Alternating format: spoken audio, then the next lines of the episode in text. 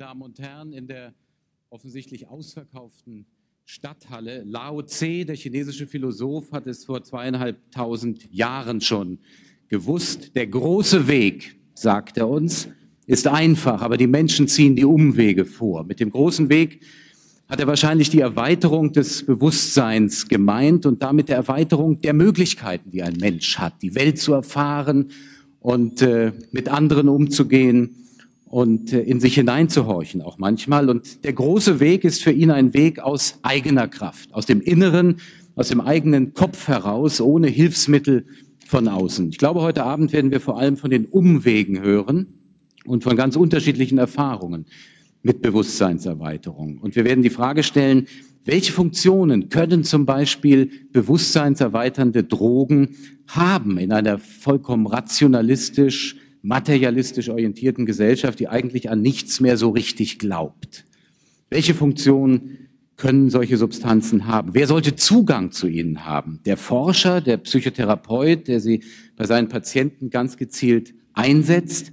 Der Philosoph, der auf diesem Weg oder Umweg, wie Lao Tse gesagt hätte, zu neuen Erkenntnissen kommen will? Das wollen wir heute Abend besprechen. Oder ist es der Künstler und der Hedonist, der auch Zugang haben darf zu solchen Drogen oder vielleicht niemand.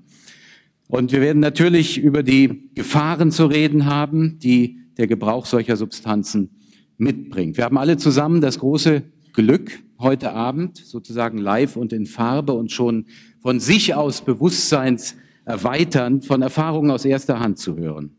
Wenn man sich in der Welt umschaut, wird man wohl kaum kompetentere Forscher und Psychiater finden als diejenigen, die hier neben mir und Professor Werres sitzen, der Ihnen diesen Ältestenrat in Sachen Bewusstseinserweiterung jetzt gleich vorstellen wird. Aber zunächst einmal an Sie, Rolf Werres, die Frage, wie sind Sie überhaupt auf die Idee gekommen, äh, dieses Gremium nach Heidelberg einzuladen, in diese Massenveranstaltung? Ich weiß, wie fern es Ihnen liegt, für den Umweg, wie wir es genannt haben, generell zu werben. Hallo? Geht das so? Ja, das war ja nicht meine Idee, sondern eine Idee des Europäischen Kollegiums für Bewusstseinsstudien, in dem ich seit es existiert, äh, seit Herr Leuner das initiiert hat, vor zehn Jahren sehr aktiv äh, von Anfang an dabei bin. Ähm, ich selber komme ja aus der Medizin und in der Medizin äh, spielt das Bewusstsein von Menschen hauptsächlich, wenn es überhaupt mal thematisiert wird, eine Rolle im Hinblick auf Pathologie, ja, also auf Krankheiten die das Bewusstsein vielleicht haben kann. Und ich denke, wir müssen in der Medizin dafür sorgen, dass ein vollständiges Menschenbild, ein ganzheitliches Menschenbild äh, sich durchsetzt in allen Bereichen. Und äh, dazu gibt es im Grunde keine äh, strukturierte, klare Forschung. Es gibt keine Bewusstseinsforschung im eigentlichen Sinne, sondern Bewusstseinsforschung ist immer eine interdisziplinäre Aufgabe. Und äh, das ist die Grundidee des Europäischen Kollegiums für Bewusstseinsstudien und auch dieses Kongresses, der da morgen beginnt, dass wir eben interdisziplinär äh, solche Fachleute äh, miteinander ins Gespräch bringen möchten, die aus den verschiedensten Perspektiven heraus sich mit den Fähigkeiten der Menschen, mit den Potenzialen, die das Bewusstsein von Menschen in sich birgt, sich befassen. Und, und äh, die Veranstaltung jetzt heute Abend war eben als Ältestenrat gedacht, äh, ist als Ältestenrat gedacht. Wir äh, denken, dass dieses Gremium eine so starke Potenz hat, dass es sich wirklich lohnt, äh, die Erfahrensten hier persönlich sprechen zu lassen über ihre eigenen wichtigen Erlebnisse, die sie in ihrem eigenen Leben hatten und über die Frage, was möchten sie eigentlich davon gerne anderen mitteilen. Wer ist der Ältestenrat? Ich würde Sie bitten, sich vielleicht der Reihe nach kurz selber vorzustellen. Bitte. Das Wort, das Konzept von Bewusstseinserweiterung macht mir ein bisschen Schwierigkeiten. Sagen Sie vielleicht zunächst uns allen, wer Sie äh, sind und von, warum Sie zum Ältestenrat gehören. Wenn man mit Hilfe von LSD Psilocybin, Mescalin äh, die Erregung, zentrale Erregung erhöht, äh, werden am Höhepunkt der Erregung schizophren, religiös, mystische Interpretationen kommen ins Spiel. Das mystische Erlebnis ist im 16. und im 17. Jahrhundert in Spanien am Höhepunkt. Es ist das goldene Zeitalter gewesen. Und ich äh, glaube, dass der Zeitgeist, Social Mind, eine ganz besonders wichtige Rolle spielt, äh, wie weit das Bewusstsein erweitert werden kann in dem Sinne oder nicht. Der das äh, sagt, ist Professor Roland Fischer aus Basel. Und wir werden natürlich über diesen Punkt auch noch reden können nachher, Professor Fischer. Es wäre nur schön, wenn alle wissen, wer wir hier oben sind. Darf ich Sie bitten, Herr Metzner, sich vorzustellen? Ich bin Ralf Metzner.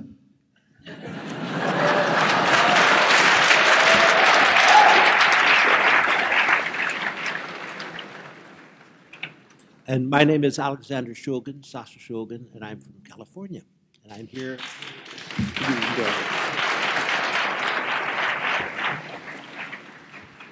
Hi, I'm Betty Eisner, and I'm from California too.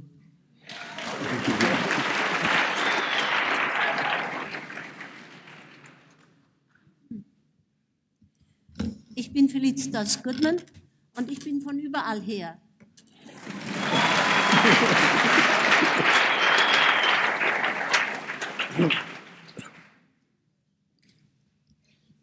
Ich bin Albert Hoffmann.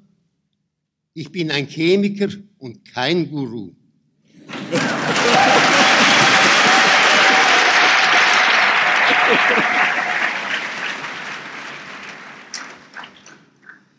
Ich bin Hans-Karl Leuner aus Göttingen und interessiere mich sehr für die Hilfe von psychoaktiven Substanzen für die Psychotherapie. Ich bin Psychotherapeut und ich habe Erfahrungen gesammelt mit meinen Patienten auf diesem Gebiet. Und da sind wir sehr hinterher und hoffen, das bald durchzukriegen, auch bei unseren großen Amtsbrüdern.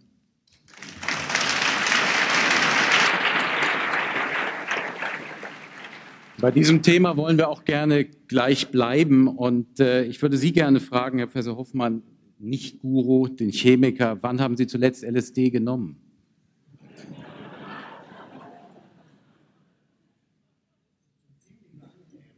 Zehn, ungefähr vor zehn Jahren. Das muss, ich muss gestehen, das war irgend nicht so wie die ersten Untersuchungen, die ich mit LSD gemacht habe vor 50 Jahren. Es war irgendwie in der, es ergab sich so eine merkwürdige, eine aus, ganz außerordentliche Gelegenheit.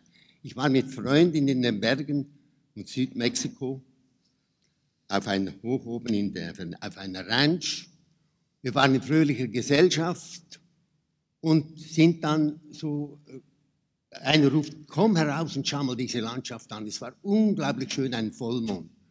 Und da hat ein anderer die, äh, die Idee und sagt, das müssen wir noch steigen. Wir müssen unsere Sinne noch mehr öffnen, damit wir das voll genießen können. Und dann habe ich tatsächlich dort auch sozusagen nicht aus, um mich selbst kennenzulernen, sondern um die Natur noch mehr genießen zu können, habe ich dann aus, aus diesem etwas egoistischen Grund, habe ich dann LSD genommen und dann in fröhlicher Gesellschaft dieses unheimliche Naturerlebnis noch steigen können und genossen. Das war ungefähr vor zehn Jahren.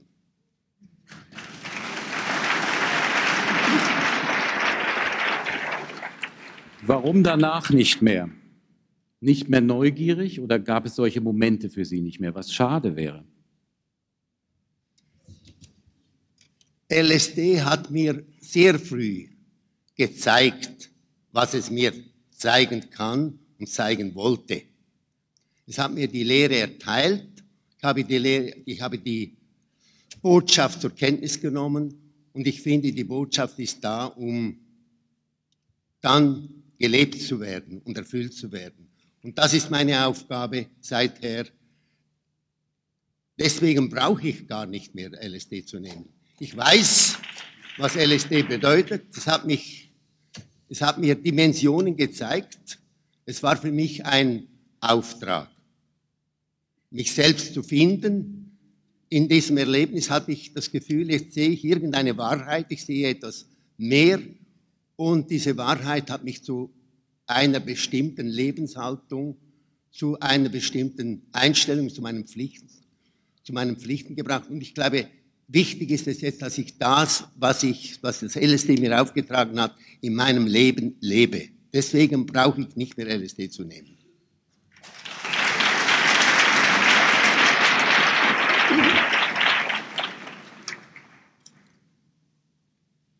Professor Leuner, ich würde doch gerne gleich bei Ihnen bleiben, weil Sie diese Substanz eben heute therapeutisch einsetzen und sie zu einer Medikation in der Psychiatrie machen wollen, die Standard wird. Äh, haben Sie auch Selbstversuche gemacht mit dem LSD? Äh, ja, weit zurück, als ich noch ein junger Mann war, habe ich natürlich das auch probieren müssen. Und unter, unter meinen, mit meinen Freunden und wir haben die entsprechenden Erfahrungen gesammelt. Äh, sie haben sie eben versprochen. Leider ist es jetzt verboten, äh, diese Mittel, die psychoaktive Substanzen der Psychotherapie zu verwenden. Äh, das ist schon seit fast 20 Jahren nicht mehr möglich. Wir sind aber dafür und treten dafür ein, dass bestimmte Stoffe wieder eingeführt werden können, wie als wie ein wie eine Medizin, die der Arzt verordnet, in die Hand des ärztlichen Psychotherapeuten. Und die Erinnerung an meine, meine große Zeit, so 60er, 70er Jahre, mit Forschungsprogrammen waren so überwältigend, zu sehen, dass auch schwer neurotische, schwer gestörte Patienten geholfen werden kann in einer relativ begrenzten Zeit. Das kann man nicht wieder vergessen. Wie erklärt sich diese Wirkung? Ist das LSD eine Art Katalysator ja, erklärt sich, erklärt seelische sich Prozesse, äh, ja. eine Tür, die etwas öffnet dem Patienten, ja. für den die Tür lange zu war? So können Sie es nennen. Also ich bin daran gekommen gewissermaßen aus der Hypothese, äh, dass LSD vielleicht das Gleiche tut, was auch Tagtraumtechniken tun. Ich habe eine entwickelt, nämlich äh, Bilder und Imaginationen zu fördern beim Patienten, einen, einen mittleren Grad, äh, nicht so hohe Grade, die man beim Missbrauch nimmt, einen mittleren, klar ärztlich dosierten Grad und dass diese Tagträume wie Nachtträume auch noch viel stärker äh, die, unbewussten Prozesse im Menschen darstellen. Und damit kann man arbeiten. Und der Patient äh, äh, entdeckt sich selber in seinen Schwierigkeiten und wir können ihm sehr gut helfen, dass er da herauskommt. Das kann aber auch eine Fahrt in die Hölle sein für diese Patienten, glaube ich. Nein, nicht. das kann nicht eine Fahrt in die Hölle sein unter ärztlichen äh, Aufsicht, unter sorgfältiger Dosierung. Das haben wir gelernt. Wir haben das ja immerhin zwölf Jahre noch machen dürfen, nach in 60er, 80er, 70er Jahren. Und äh, das, diese Horrortrips, die werden in der Szene draußen gemacht, nicht bei uns. Rechnen Sie damit, äh, dass LSD als Therapeutikum bei Angstneurosen, bei Depressionen, vielleicht nein, beim Alkoholismus äh, nein, wieder nein, eingesetzt es, werden darf? Es geht nicht um LSD, sondern es geht um die kürzer wirkenden und sanfter wirkenden Substanzen wie Psilocybin zum Beispiel. Ich habe auch eine Arbeit schon vor 15 Jahren geschrieben, dass man von LSD abgehen sollte und Psilocybin besonders bevorzugen. Rechnen Sie damit, dass es möglich sein wird, äh, diese Substanzen therapeutisch einzusetzen? Ich hoffe das. Wir haben Gründe.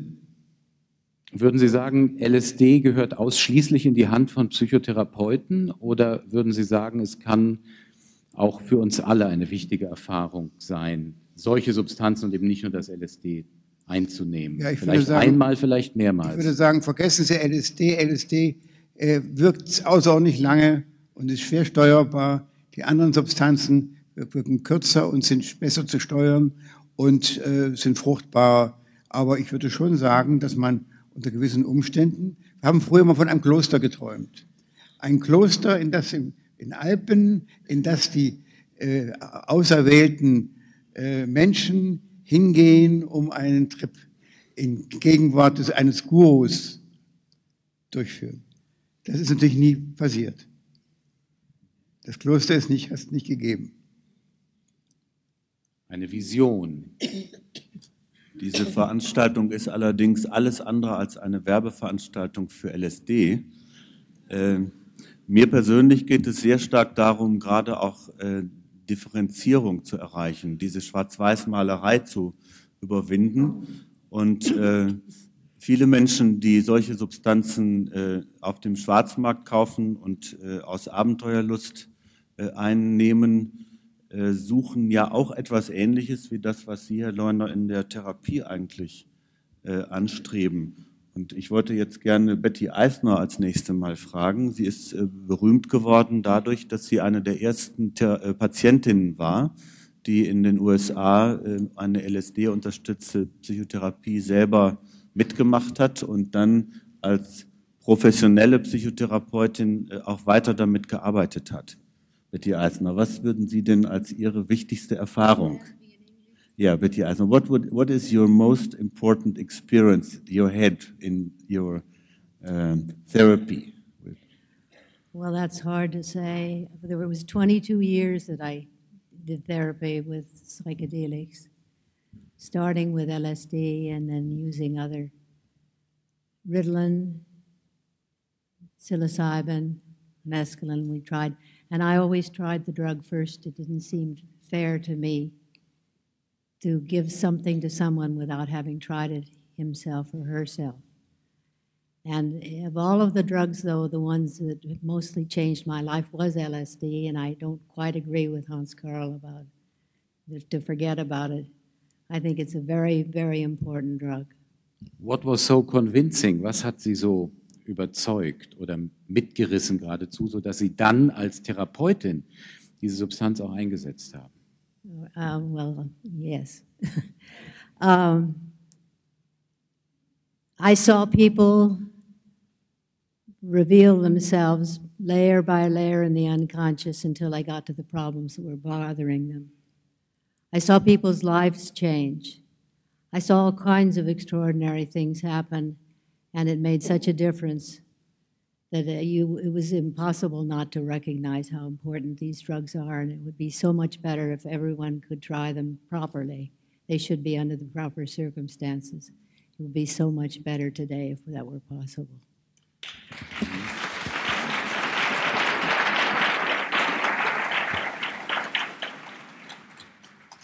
Ich möchte gerne als nächsten äh, Ralf Metzner fragen, der äh, in den 60er äh, Jahren in der Hippie-Zeit äh, mit Timothy Leary sehr viel zusammengearbeitet hat, äh, unter anderem über das Planen psychedelischer Erfahrungen sehr bekannt wurde und seit vielen Jahren eigentlich gar nicht mehr mit diesen Substanzen hauptsächlich arbeitet, sondern eine eigene Entwicklung vollzogen hat, die in Richtung Tiefenökologie geht, also ganz weg von den Drogen. Ralf Metzner, was würdest du sagen, was ist für dich eine besonders signifikante Erfahrung gewesen, die äh, durch äh, also den Begriff der Bewusstseinserweiterung bezeichnet werden kann? Also, ich habe meine erste Erfahrung mit Psychedelika gemacht in 1961 und äh, das war mit Psilocybin und dann äh, ich würde zusammenfassend sagen, dass für mich die wichtigste Lektion, die ich aus psychedelischen Erfahrungen äh, ziehe, nicht so sehr mit Therapie zu tun hat. Und auch nicht äh, Bewusstseinserweiterung, das könnte man auch sagen, also, aber eher die, äh, die Wirkung, dass es die Wirkung hat, dass man seine, sein Weltbild, seine Vorstellungen, die Vorstellungen, die man hat, die Ideen, die man hat von der Wirklichkeit in Frage stellen kann und dadurch unser Wahrnehmen, unser, unsere Wahrnehmung der Welt erweitern kann.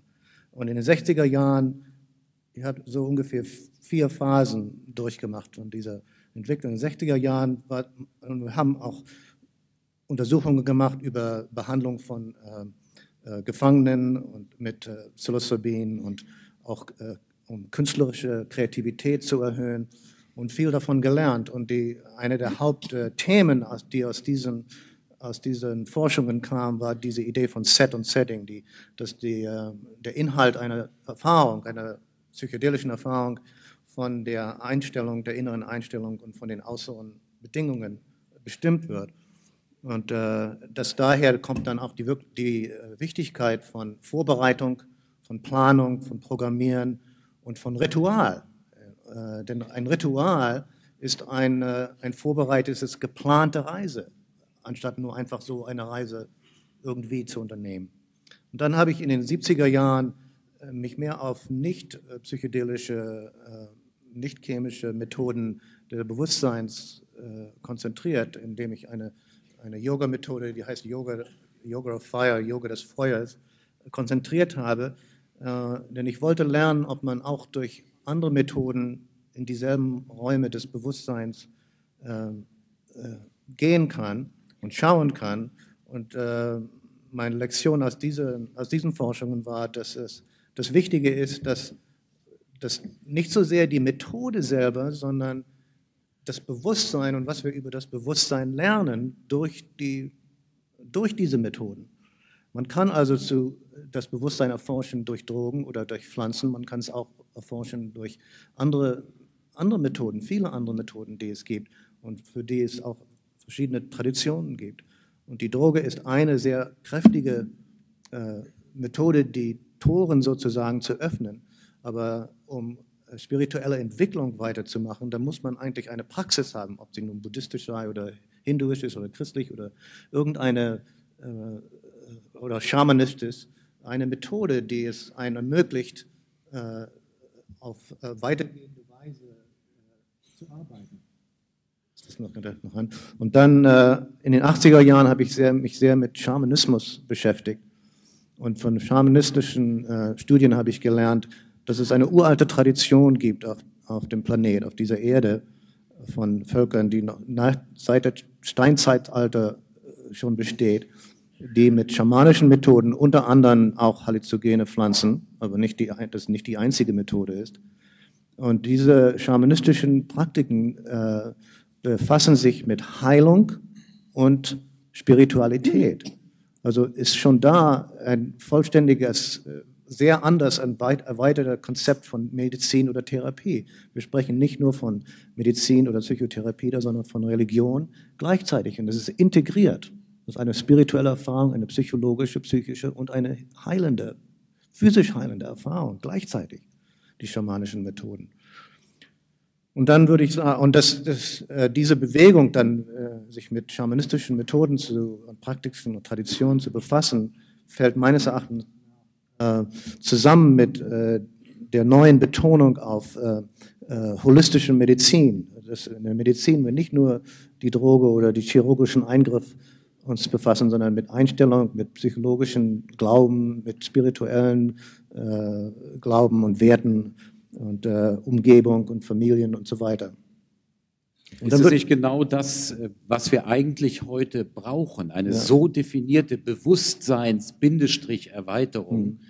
Denn es geht darum, dass unser Bewusstsein wieder geschärft wird für das, was überhaupt um uns herum vor sich geht auf diesem Planeten. Ja, genau. Aber ich möchte Sie doch noch fragen, äh, halten Sie es für denkbar, dass Sie zu der schamanischen Methode gekommen wären, ohne diese Türöffnung durch die Droge?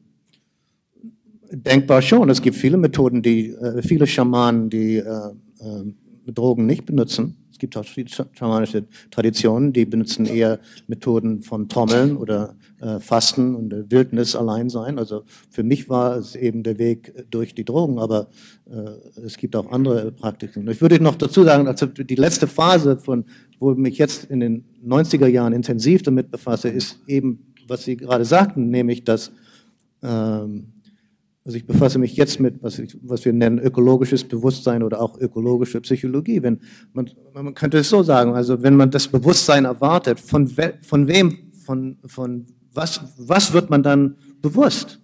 Und man wird bewusst von der Welt, die uns umgibt. Und dann sind viele Leute bewusst geworden, dass die Welt, äh, in der wir jetzt leben, in einer ökologischen Krise unglaublichen Ausmaßes besteht. Und äh, dahin würde ich sagen, also dass die die Lehren der Pflanzenlehrer, die Schamanen sagen, die Pflanzen sind Geister, die Tiere sind Geister, die haben uns etwas zu lehren. Die Pflanzen lehren uns, die, die, diese bestimmten halluzinogenen Pflanzen lehren uns auf eine merk sehr merkwürdige Weise. Man isst diese Pflanze und dann lernt man etwas von diesen Pflanzen, die man gegessen hat, über was es bedeutet, Mensch zu sein auf dieser Welt. Das ist ein sehr merkwürdiger Prozess, wenn man darüber nachdenkt. Ja, Herr Hoffmann muss ganz schnell fragen.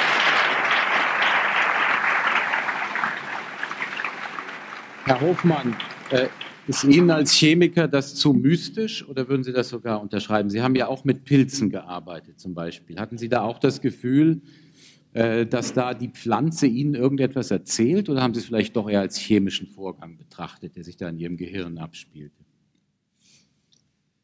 Wie gesagt, von der chemischen Seite ausgegangen. Und ich habe mich mit, weil ich die Pflanzenwelt liebte, dann in meiner beruflichen Tätigkeit ein Arbeitsgebiet ausgesucht, wo ich mit Pflanzen Chemie treiben konnte. Das heißt, ich habe mich betätigt auf dem Gebiet der bewährter Arzneipflanzen mit der Absicht, die wirksamen Prinzipien herauszuholen und die chemische Struktur aufzuklären.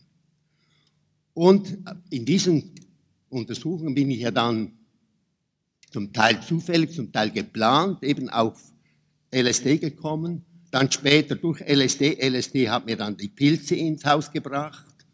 Und das waren, dort haben wir Psilocybin gefunden. Und das ist verwandt strukturell wieder mit diesen, mit dem LSD. Und durch die Pilze kam noch eine dritte Droge in, in mein Laboratorium. Und das war Ololiuqui. Das ist auch eine eine Pflanze, die die Indianer im rituellen Rahmen gebrauchen. Und alle diese Pflanzen, alle diese drei Stoffe sind, wie man sagt als Chemiker, sind Indolderivate. Und noch mehr. Es hat sich herausgestellt, und das ist das ganz sehr Wichtige, dass diese Stoffe LSD, Psilocybin, Ololiuqui, dass dieses, diese Stoffe eng chemisch verwandt sind mit Stoffen, die wir in unserem Gehirn haben. Das Psilocybin ist, also wenn, das ist für Nichtchemiker vielleicht nicht so leicht verständlich, Psilocybin unterscheidet sich vom Serotonin, das ein Stoff, ein sogenannter Transmitter, der in unserem Gehirn vorkommt, notwendig ist für unser Denken und für unsere Gefühle, ist so nah verwandt, dass man also nur einen Sauerstoff verschieben muss, dann bekommt man aus dem Serotonin, aus dem Hirnwirkstoff, das Psilocybin. Diese Stoffe haben die Möglichkeit, unser Bewusstsein, unser Bewusstsein ist das, das Kern des menschlichen Lebens. Diese Stoffe haben diese Möglichkeit, unser Bewusstsein zu verändern, weil sie so nah verwandt sind mit dem, was in unserem Gehirn vorkommt. Und deswegen ist, was Herr Messner gesagt hat, keineswegs Mystik, sondern das ist naturwissenschaftlich bedingt. Das, heißt, das gehört zusammen.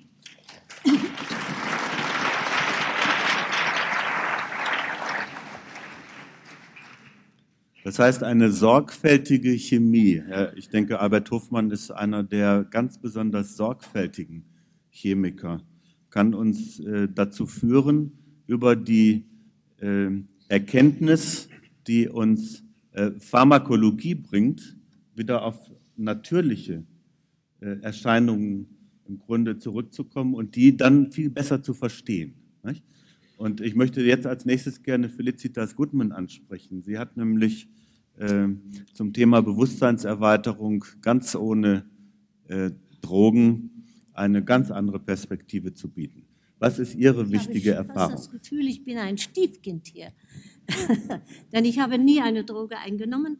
Es hat mich ehrlich gesagt nicht interessiert. Was mich immer interessiert hat, war, was der Körper selbst, was der Körper selbst vollbringen kann. Und wenn hier am Tisch davon gesprochen wird, dass einen die Pflanzen äh, etwas lehren, mich haben die Tiergeister etwas gelehrt. Das heißt also, ich bin in einer ganz anderen Welt gewissermaßen groß geworden. Ich habe äh, 1977 im Verlauf meiner verschiedenen Forschungen über das, was eigentlich im Körper vor sich geht bei der ekstatischen Trance, ein uraltes System entdeckt. Hier wurde das Wort Schamanismus erwähnt. Ähm, das ist auch gewissermaßen ein Teil des äh, Gesamterbes des Schamanismus. Aber es hat eine ganz besondere äh, Eigenschaft, und zwar die, dass äh, uns die Alten, die Ältesten, die, die Weisen schon seit etwa 32.000 Jahren Mitteilungen gemacht haben. Die haben gesagt, wenn ihr euren Körper in dieser Weise haltet,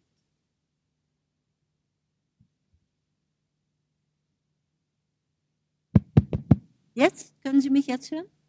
Also, äh, was diese Weisen äh, vor schon 32.000 Jahren mit ihren äh, künstlerischen Gestaltungen gezeigt haben, ist, wenn ihr in dieser Weise euren Körper haltet, in einer ganz bestimmten Weise den Kopf, die Arme, die Hände, die Beine und so weiter, und dann eine rhythmische Anregung hinzufügt, dann ist das ein Zauberschlüssel.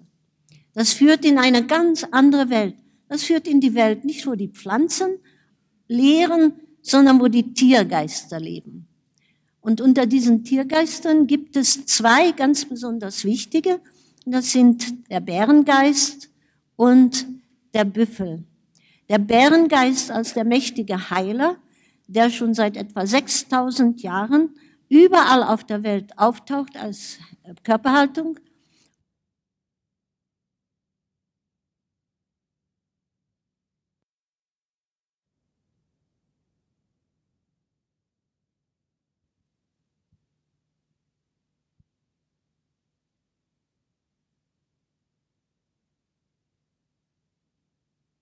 dringen als Nicht-Indianer. Selbstverständlich. Und das ist das Erstaunliche. Ganz egal, was Sie von der, äh, von der ethnischen äh, Umwelt hier mitbekommen haben und ob Sie Mann sind oder Weib, es ist immer für Sie offen. Man kann in diese Welt immer eintreten. Ähm, was man allerdings dann sehr schnell lernt, ist, dass es in dieser Welt gewisse Werturteile und moralische Haltungen gibt, die dem, was wir vom Ackerbau gelernt haben, fremd sind. Das merkt man aber ganz langsam erst. Und ich habe mich dann gefragt, wo kommt das bloß her? Können Sie ein Beispiel nennen? Ja. Äh, zum Beispiel gibt es äh, äh eine, äh, ein Erlebnis, wo äh, ähm, man also eine Haltung des Bärengeistes einnimmt und man wird zerstückelt und dann wird man wieder zusammengefügt. Worum handelt es sich da? Ich habe es am Anfang nicht gewusst. Es ist mir aber dann klar geworden, dass das an, bei gewissen äh, Ritualen in der Welt auftaucht. Zum Beispiel bei den Eskimos. Dort ist es ein Ritual, da ist es ritualisiert. Wir haben es spontan erlebt. Man hat uns also gewissermaßen an der Hand genommen und hat gesagt, in dieser Weise könnt ihr initiiert werden. Meine Frage. Also äh, ich bin noch nicht ganz sicher, ob ich verstanden habe, was Sie mit Bewusstseinserweiterung meinen. Äh, man könnte doch auch sagen, das sind Fantasien. Das sind Inhalte von Fantasien, die Menschen haben. Ja. Und unterscheiden sich im Grunde äh, nicht wesentlich von dem, was wir, was wir träumen. Was ist daran Bewusstseinserweiterung? Also erst einmal ist es insofern bewusstseinserweiternd, dass wir statt einer mageren, gewöhnlichen Wirklichkeit plötzlich eine zweite, andere Wirklichkeit kennenlernen. Das heißt also, das Leben ist nicht mehr äh, fade. In der gewöhnlichen Wirklichkeit wird das sehr schnell der Fall, sondern wir tun das, was im Grunde die Definition des Religiösen ist. Wir treten in eine andere Welt ein. Wenn man nun sagt, das ist Traum oder Fantasie, dann muss man erst einmal fragen, ja, was passiert im Gehirn denn während eines Traumes? Und das ist ein völlig anderer elektronischer Vorgang als der, der bei uns äh, bei der Trance, bei der, Elektro äh, bei der ekstatischen Trance äh, auftritt. Wir haben da sehr interessante Untersuchungen gemacht in Wien, wo Professor Gutmann äh, EEGs macht mit Gleichstrom, nicht mit Wechselstrom. Und bei diesen sogenannten Potentialen hat sich herausgestellt, dass beim Traum das Potenzial in die positive Seite verschoben wird und bei der äh, ekstatischen Trance bis zu 2000 Mikrovolt in die negative. Das heißt also, das ist, eine, das ist ein körperlich feststellbarer Unterschied zwischen Träumen und äh, zwischen äh, der Ekstase. Es gibt aber auch noch andere sehr interessante Belege, dass es sich da nicht um Träume handelt, sondern um eben eine andere Wirklichkeit, in die wir eintreten, als Wesen, als klinisch gesunde Menschen, ohne Drogen. Und zwar ist das die Tatsache, dass wenn man zum Beispiel, wie das jetzt in Amerika gerade veröffentlicht worden ist, sich mal anschaut, wie die Wirklichkeit aussieht, die sich äh, in den sogenannten Vision Quest Berichten spiegelt. Was es da alles an Erlebnissen gibt und wie diese Wirklichkeit aussieht. Das hat ein äh, Anthropologe gerade vor etwa einem halben Jahr veröffentlicht. Und wenn man dann diese Wirklichkeit, die sich in den Vision Quests spiegelt, vergleicht mit dem, was wir mit den Haltungen erleben, dann ist das genau dieselbe Wirklichkeit. Man kann sogar noch weitergehen. Wir haben ja in Europa auch solche äh, Erlebnisse gestapelt, irgendwo in der Vergangenheit. Vor einem Jahr etwa ist hier in Europa, ein, ein, in der deutschsprachigen Welt, ein Buch herausgekommen, das hat ein äh, Historiker namens Behringer zusammengestellt. Das äh, Buch heißt Konrad Stöcklin und die Nachtschar. Was da passiert ist, ist, dass sich zwei äh, Pferde, also Rosshirten, zusammengetan haben am Ende des 16. Jahrhunderts und haben davon gesprochen, wie es wohl in der anderen Wirklichkeit aussieht. Und haben sich dann versprochen, sie würden, wenn der eine stirbt, würde der zu dem anderen noch Lebenden kommen und ihm Bescheid sagen. Eine Woche später ist einer von den beiden gestorben. Und der übrig gebliebene, der Konrad, Konrad Stöcklin, ist plötzlich besucht worden von seinem Freund und der hat ihn mitgenommen in eine vorchristliche andere Wirklichkeit. Und die ist total übereinstimmend mit der, die wir von, den, äh, von unseren Haltungen kennen und die die indianische Tradition bei den Jägervölkern in Nordamerika ebenfalls kennen. Das heißt also, das ist, äh, man muss es nur mal so anschauen und das als Wirklichkeit betrachten. Und dann ergibt sich eine wundersame Welt, die unserer parallel ist und in die man eintreten kann und in der man nicht nur heilen lernt und überhaupt auch eigentlich keine Patienten versorgt, sondern wo man dem wirklichen, äh, also dem einfachen, dem äh, ähm, gesunden, klinisch gesunden, normalen Menschen eine andere Möglichkeit des Erlebens vorführt. Man kann sich in ein Tier verwandeln, man kann heilen, man kann geheilt werden, man kann wahrsagen, man kann eine Reise machen in die Unterwelt, in die mittlere Welt, in die obere Welt und es gibt überhaupt keine Grenzen. Es scheint, es scheint, als würde diese Methode noch weitere, tiefere Welten eröffnen als Ihr LSD, Herr Hoffmann. Haben Sie nicht auch den Eindruck? Ich habe eine andere Frage. Ich möchte Sie fragen, was verstehen Sie unter Haltungen? Dieses, dieses Wunderbewirken. Sie sprechen von Haltungen. Ich kann mir gar nichts vorstellen. Können Sie das mal Bitte vormachen vielleicht? aber, Wir würden das gerne mal sehen. Ja, Vielleicht da vorne. Wollen Sie da vorne? Ja.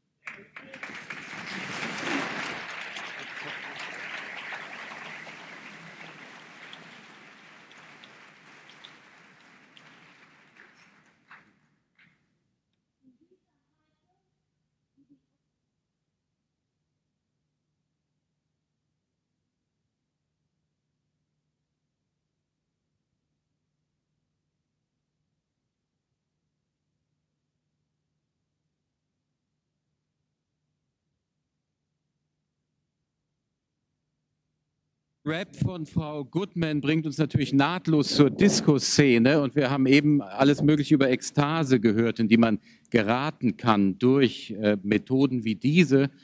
Äh, nun gibt es Menschen, die wollen das alles schneller haben und nehmen Ecstasy. Herr Schulgin, wie sind Sie darauf gekommen, sich mit solchen Substanzen, die wir heute populär Ecstasy nennen und die ein immer größeres Problem werden, äh, sich damit zu beschäftigen. Was war der Ausgangspunkt? My starting point was in the 1950s, uh, an experience with uh, a, a, product that had been mentioned briefly, mescaline, an active component of a cactus plant.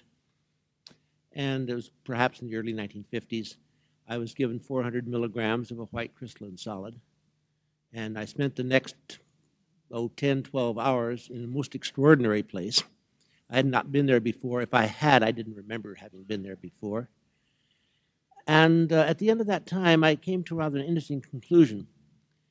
Uh, that was that the no way the extraordinary experience I had, I had a, a, certain amount of visual enhancement. I had intense color enhancement, but mostly I had an intense introspective understanding of things that I really had not quite thought through before. And the outgrowth of this uh, was an un undeniable conclusion that what I had experienced was not the effect of a drug on me, but I had experienced a seeing of myself by myself. And the drug merely played the role of, of a catalytic conversion, catalytic allower, a permitter, a facilitator for some self inspection. But I didn't go from there into the area of therapy or into escape. Uh, there are many people who have used these drugs in, in, in, as learning tools, uh, use them as stepping stones to other forms of understanding.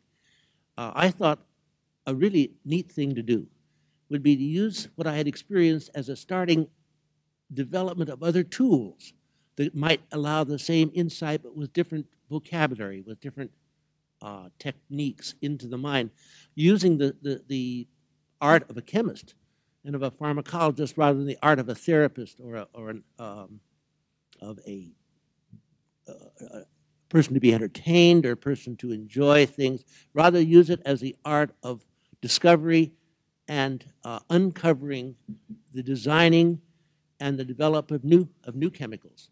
And so my whole route has been not that of, of using but that of making other tools that might be used by others in the same general way. What was the substance you took in the first place? Was, haben Sie, was war das für eine Substanz, die Sie da zuerst genommen haben? War das Ecstasy? No, the first material that I, I experienced was mescaline, a, uh, a cactus alkaloid uh, that was first isolated in the late uh, 1800s in Germany and was synthesized just after World War I. Um, Es ist doch interessant, so einen etwas älteren Herrn über Ecstasy sprechen zu hören, was ja heutzutage nur mit Jugendlichen verbunden wird. Äh, was glauben Sie eigentlich, was geht in den Köpfen von Jugendlichen vor, wenn die Ecstasy nehmen? What is happening mentally in the heads of young people when they take ecstasy? And what, may, may that have to do something with what Felicitas Goodman said about the in North Indian people? Why do people take ecstasy? And what is happening in the head well, I had not actually spoken about ecstasy. I was still speaking of mescaline, but ecstasy, ecstasy I had uncovered its action perhaps um, 20, 25 years later than this first experience. And it in itself was, I saw as a potential new tool, and the tool could be used in therapy, the tool could be used in human relationships, the tool could be used, again, for a person's relationship with himself. But that was not the question. The question is, why do I think young people use ecstasy? Uh, I don't know how far, to be honest, or just to be politic. Uh, the proper answer is it gives them a chance to express themselves and perhaps interact with other people. This is seen in the rave scene. This is seen in the in the abuse scene of the drug in this, in almost all countries in the world today. But I think, quite honestly, why they do it is because they have found a way of expressing themselves independent of the older generation, independent of the old people who say, This is not the way you really conduct your life. You should do the way we have done. And I was once at that little age, and I've seen other people coming up through this age. And the attitude is very much, I'm going to do it my way. I'm not going to be told what and how. I'm going to do it as I see. And at the moment, we happen to have a magnificent tool available, namely self expression through the use of a drug like ecstasy. It may have interfered with its exploitation as a, as a therapeutic tool, but it very definitely has been exploited as a tool of self expression and a tool of independence and a tool, I think, of, of, of maturing.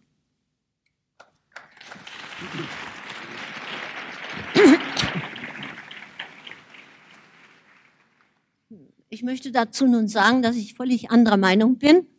Äh, ich habe selbst Enkel, die äh, in diesem Alter sind, 17, 18, 15, 19-jährige Burschen.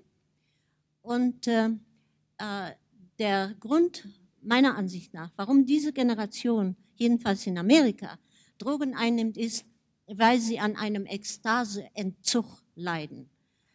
In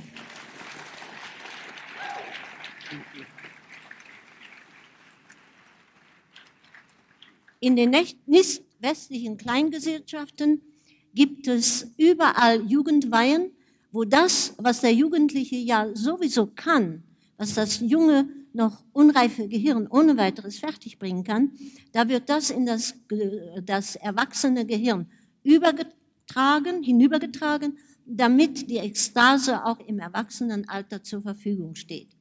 Wenn man der Jugend die Ekstase beibringt, so wie ich das mit meinen Enkeln gemacht habe, dann interessiert sie die Droge nicht.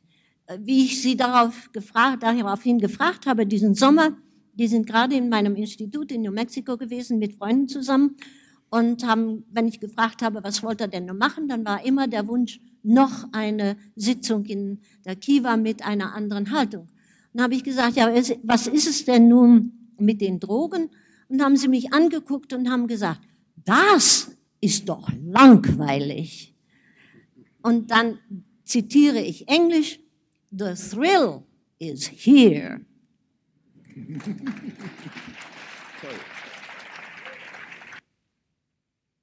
Ja, der Ältestenrat hier oben in allen Ehren, aber ich, mich würde eigentlich freuen, wenn mal jemand, der wirklich Erfahrung hat mit Ecstasy, diese Frage vielleicht auf ganz direktem Weg beantwortet. Was ist es eigentlich? Warum nimmt man das? Wir haben hier Saalmikrofone, glaube ich. Kann dazu jemand mal was sagen? Und wir schalten die Kamera dann mal einen Moment aus, in der Tat. Darf ich die Kollegen bitten?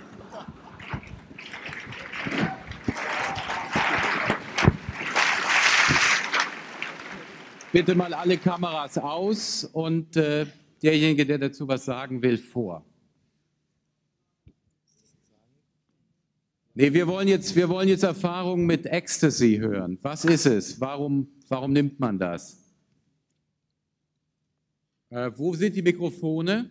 Ja, bitte. Jemand bringt Ihnen ein Mikrofon. Danke. Ich muss sagen, fällt mir nicht leicht, aber es ist so. Ich habe einmal in meinem Leben Ecstasy probiert und ich muss sagen, die Wirkung selbst war nicht verkehrt, aber die Nachwirkungen, tut mir leid, kann ich darauf verzichten. So. Ich kann auf Depressionen verzichten, dafür lebe ich viel zu gern. Danke. Danke. Können wir vielleicht noch andere Stimmen hören? Äh, mich würde die Frage interessieren, warum nimmt man es überhaupt? Weil will man Gefühle steigern? Ist das ein Mangel an Ekstase im Leben? Kann man Ekstase nur so erreichen? Kann man überhaupt Ekstase mit Ecstasy erreichen? Ich möchte hier eben schnell noch hinzufügen, das wäre, so sind ja die Studenten zu mir gekommen, als ich noch an der Universität war.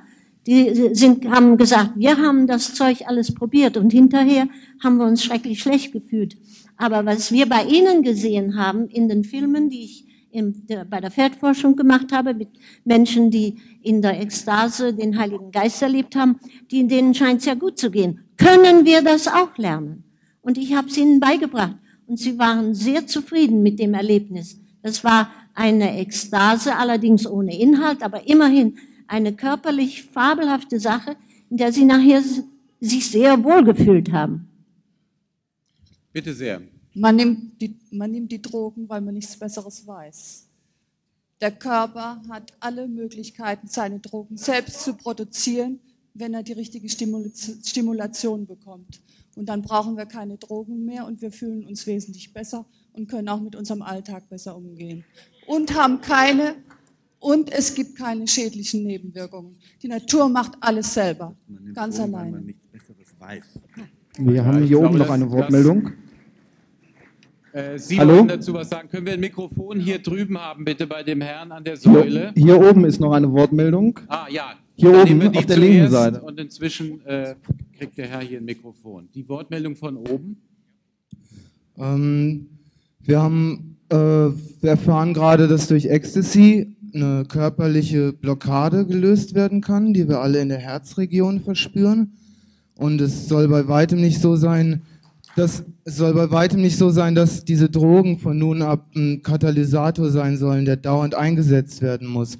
Aber es macht uns im Moment einfach klar, dadurch, dass das Herzchakra geöffnet wird, ähm, dass Missstände vorhanden sind. Und das würde ich nicht alles den Drogen zuschieben. Ich persönlich äh, denke sehr, ja, denke da mehr, dass, dass eine menschliche Veränderung voransteht, eine gesellschaftliche Veränderung.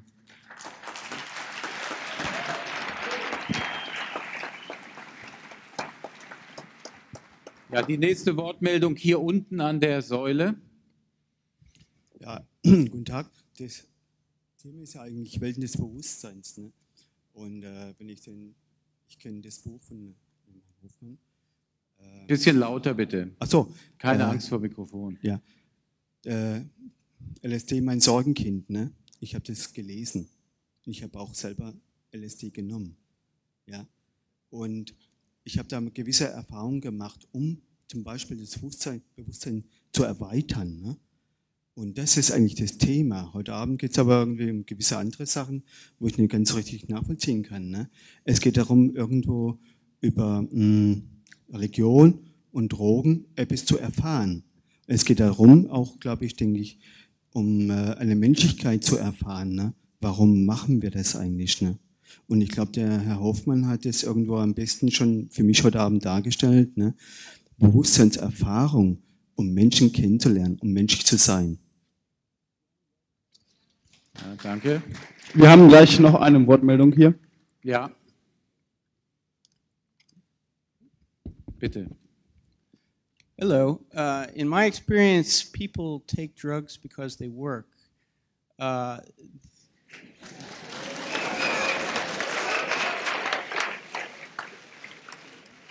uh, the taking of drugs is something that anybody who studied it is a worldwide and a historical uh, activity in shamanic societies, in non technological societies. They use the tools at hand. Uh, the taking of other types of drugs, synthetic drugs, synthetic psychedelics in particular, is merely an extension of that uh, tradition, using the tools appropriate for the culture in which we find ourselves. Uh, uh, the shaman uses the tools available to him. This is not something that's apart from other cultures and other times in history. This is an extension of it and a modern adaptation, as far as I can see. Und das ist, Ja. Ja, dazu nochmal Frau Goodman. Hallo? Äh, das ist kulturell missverstanden. Äh, In den Kleingesellschaften, in denen natürlich in, an vielen Orten Drogen genommen werden, werden die rituell genommen. Es ist ein Teil des Rituals. Und wenn das geschieht, dann hat es auch keinerlei schädliche äh, zu, äh, äh, Folgen. Überhaupt nicht. Wird, man wird nicht süchtig und man wird nicht krank. Aber wenn der Städter das als Konsum benutzt, dann wird er krank. Und in der Stadt wird ja die äh, Prämisse der anderen Wirklichkeit ausgeschlossen und in dem Falle wird es dann auch schädlich. Ja, aber ich sitze hier oben. Ja, bitte. Also die Sache ist die, dass Ecstasy ja häufig in dem Tanzkontext gebraucht wird. Links, rechts, rechts oben. Hier, ja, danke. Mal winken, bitte. Ähm, und Ex, also ich sehe das so. Und zwar Ecstasy hat eigentlich dieselbe Wirkung wie diese schamanischen, beziehungsweise diese Tanzakt, diese Trance-Induktion, Es erreicht denselben äh, Zustand des ekstatischen Trances, nur in einer, äh, in einer schnelleren Art und Weise. In einer Gesellschaft, die wirklich immer schneller, immer härter wird, ist es halt natürlich ein extrem leichter Weg, schnell ranzukommen. Es ist halt vorwiegend auch eine Disco-Droge. Und das heißt, dass wir die ganze Nacht eigentlich diesen Beats ausgesetzt sind, sagen wir vier Vierteltakt. Und das ist auch ähnlich diese rhythmische Hinzuführung, die Sie vorhin angesprochen haben, äh, Frau Goodman. Äh, und es ist einfach eine moderne Art, diesen Heilungsakt auszuführen. Das ist nichts weiteres. Aber es geht doch auch um eine Steigerung. Ja, klar geht es um eine Steigerung, aber es geht um eine schnelle Steigerung. Wo ist das Ende dieser Steigerung? Geht die Spirale dann nicht immer weiter? Nee, nicht bekanntlich. Ich meine, ich kann auch aus eigenen Erfahrungen reden und ich kann auch aus dem Erfahrungskreis von vielen Freunden reden, dass diese Steigerung irgendwann ihren Sättigungspunkt erreicht hat und dass danach eigentlich recht schnell mit dem Konsum abgebrochen wird, beziehungsweise dass ein ähm, recht äh, bewusster Umgang halt dann äh, weitergeführt wird.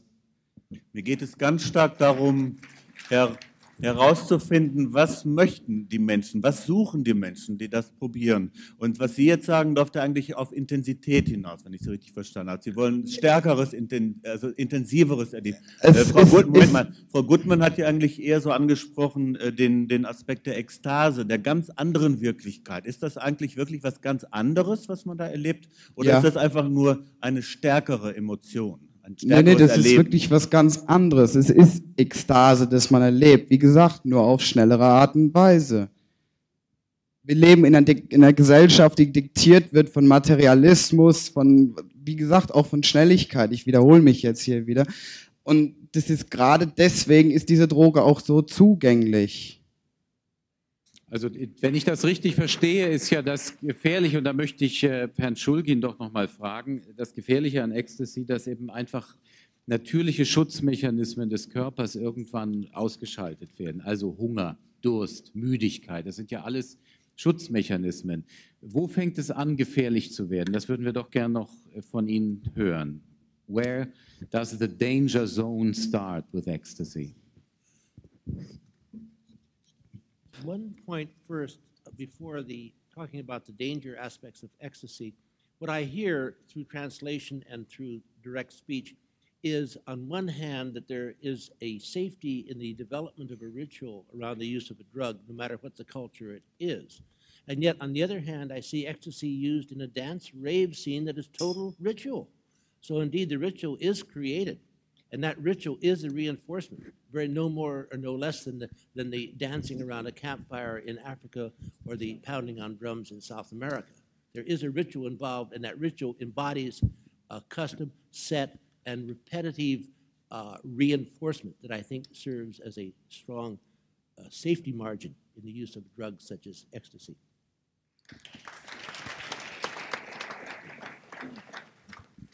Uh, you had a question concerning the dangers. Yes, you just talked about safety. Where are the dangers?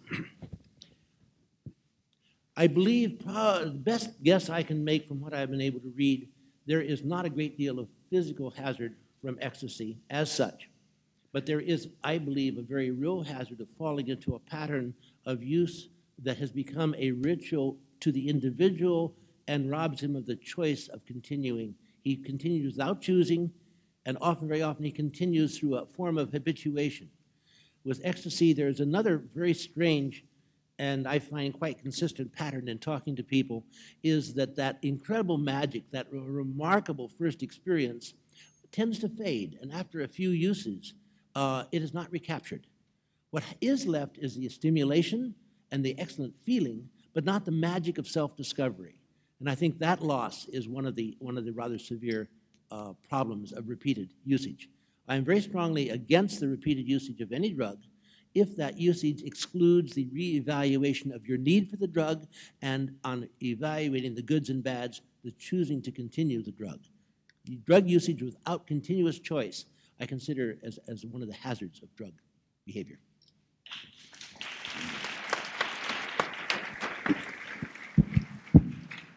Ich möchte mal daran erinnern, dass jetzt die Möglichkeit besteht, auch Fragen an die Teilnehmer dieser Podiumrunde zu stellen aus dem Auditorium.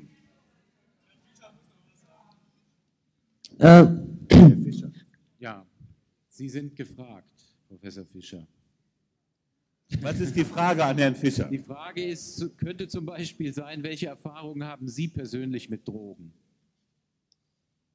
Ich glaube, Sie haben einen sehr interessanten Selbstversuch, einen genau protokollierten mit Mescalin zum Beispiel gemacht. 40.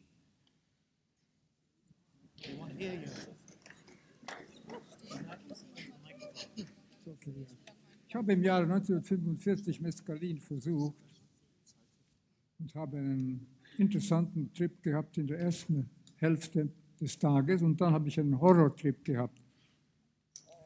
Äh, viel später habe ich dann an der Ohio State University habe ich systematische Experimente mit Psilocybin durchgeführt auf einer interdisziplinären Basis.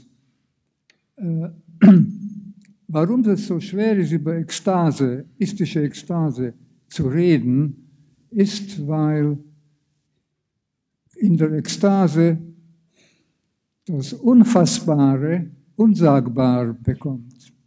Man kann eben in der, üblichen Objektsprache des täglichen normalen Lebens nicht über diese Dinge reden. Diese Dinge sind unsagbar. Der Ausdruck apophatisch kommt von Plotinus, dem Neoplatonisten, her noch. In der mystischen Ekstase kann nichts gesagt werden, höchstens von Poeten. In diesem Sinne kann das mystische Erleben nicht demokratisiert werden, denn die meisten Leute sind eben nicht Poeten. Aber man kann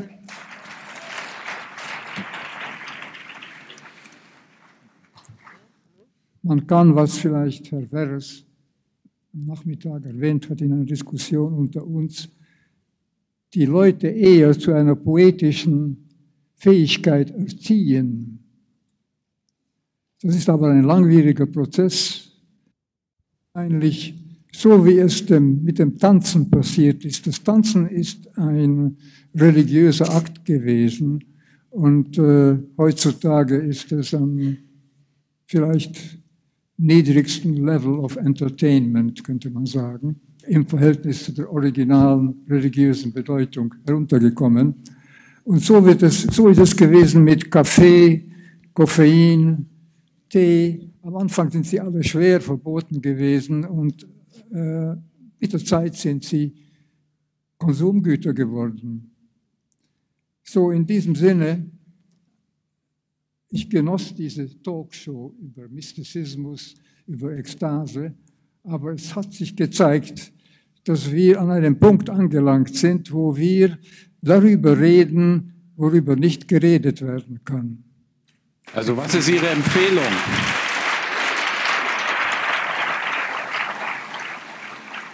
Was ist also Ihre Empfehlung, nicht mehr dazu, darüber zu reden oder Ekstase selber zu erfahren, auf welchem Weg auch immer? Schwer zu beantworten. Wittgenstein sagte, es gibt gewisse Dinge, über die man nicht reden kann und wegen dem soll man darüber schweigen.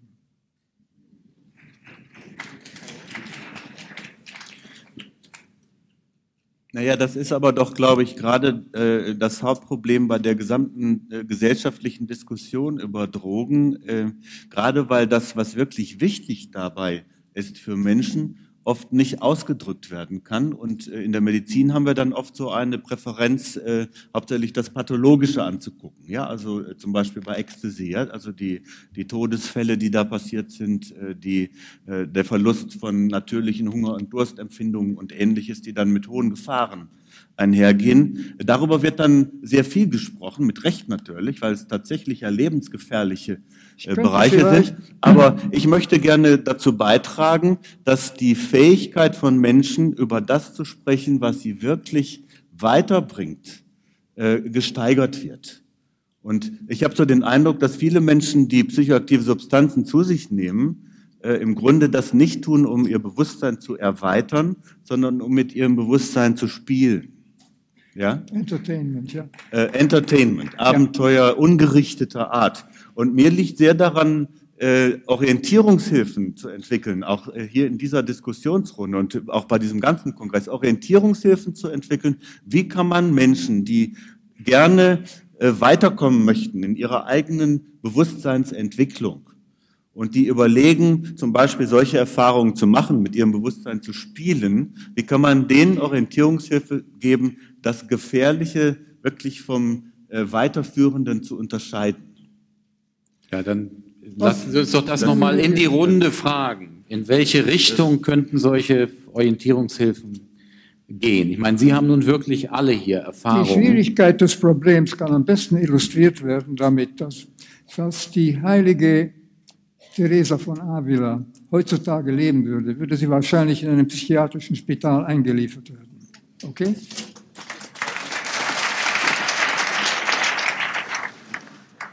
Es hat sich am Ende vom 19. Jahrhundert eine Patientin namens Madeleine in Paris, die von Pierre Janet 22 Jahre lang in der Salpêtrière untersucht wurde. Madeleine ist eine Mystikerin gewesen und hat jeden Freitag die Stigmata äh, auf ihren Füßen und Händen gezeigt, während circa 20 Jahre lang. Und ich habe die in dem Vita von der heiligen Teresa und in den Aufzeichnungen von Pierre Janet über Madeleine habe ich verglichen die ekstatische Beschreibungen und sie sind fantastisch ähnlich. Äh, Madeleine hat eine poetische Ader gehabt, sie hat sehr schön gemalt. Die Bilder sind in dem De l'Angoisse à l'Extase von Pierre Janet äh, abgebildet.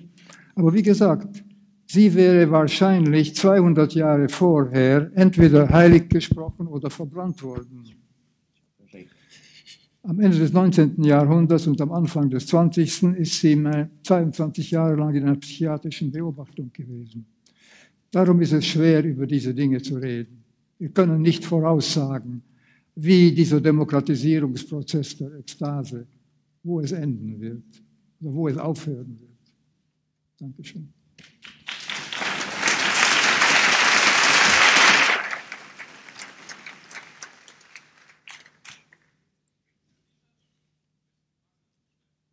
Okay, warten Sie aufs Mikrofon. Sie kriegen, heben Sie vielleicht kurz die Hand. Ah, da oben, ja. Vielleicht ist äh, so lange noch Zeit für ein Statement hier. Ja. Also ich möchte nur mal kurz sagen, dass ich denke, dass die Droge Ecstasy in vollkommen falschen Licht erstens mal sowieso in der Öffentlichkeit, zweitens mal etwas verzerrt auch hier dargestellt wird. Weil die Droge heißt eigentlich nicht Ecstasy, das ist nur ein Markenname. Der erste Name war Empathy für Einfühlung.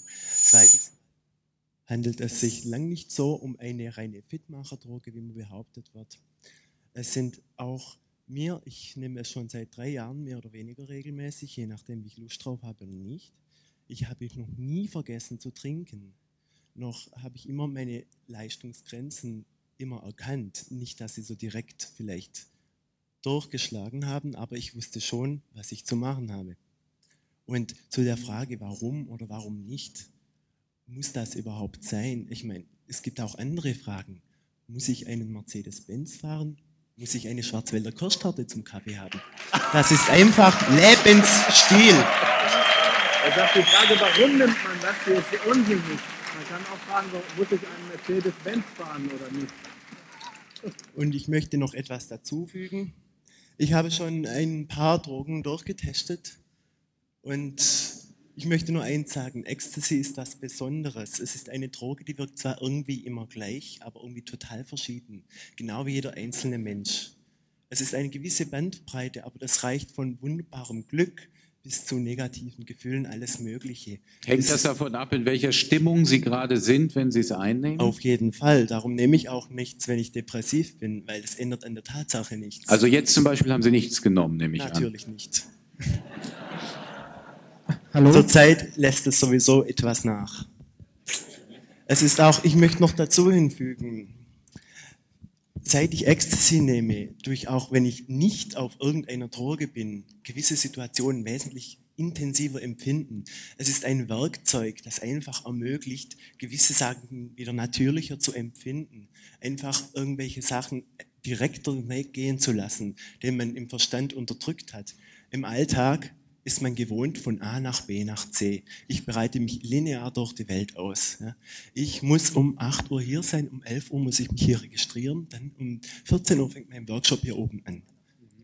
Und um 21.30 Uhr vielleicht das Mikrofon kurz an die Kollegin neben Ihnen weitergeben. Ja, einen Moment. Die, glaube ich, auch noch eine Frage hat.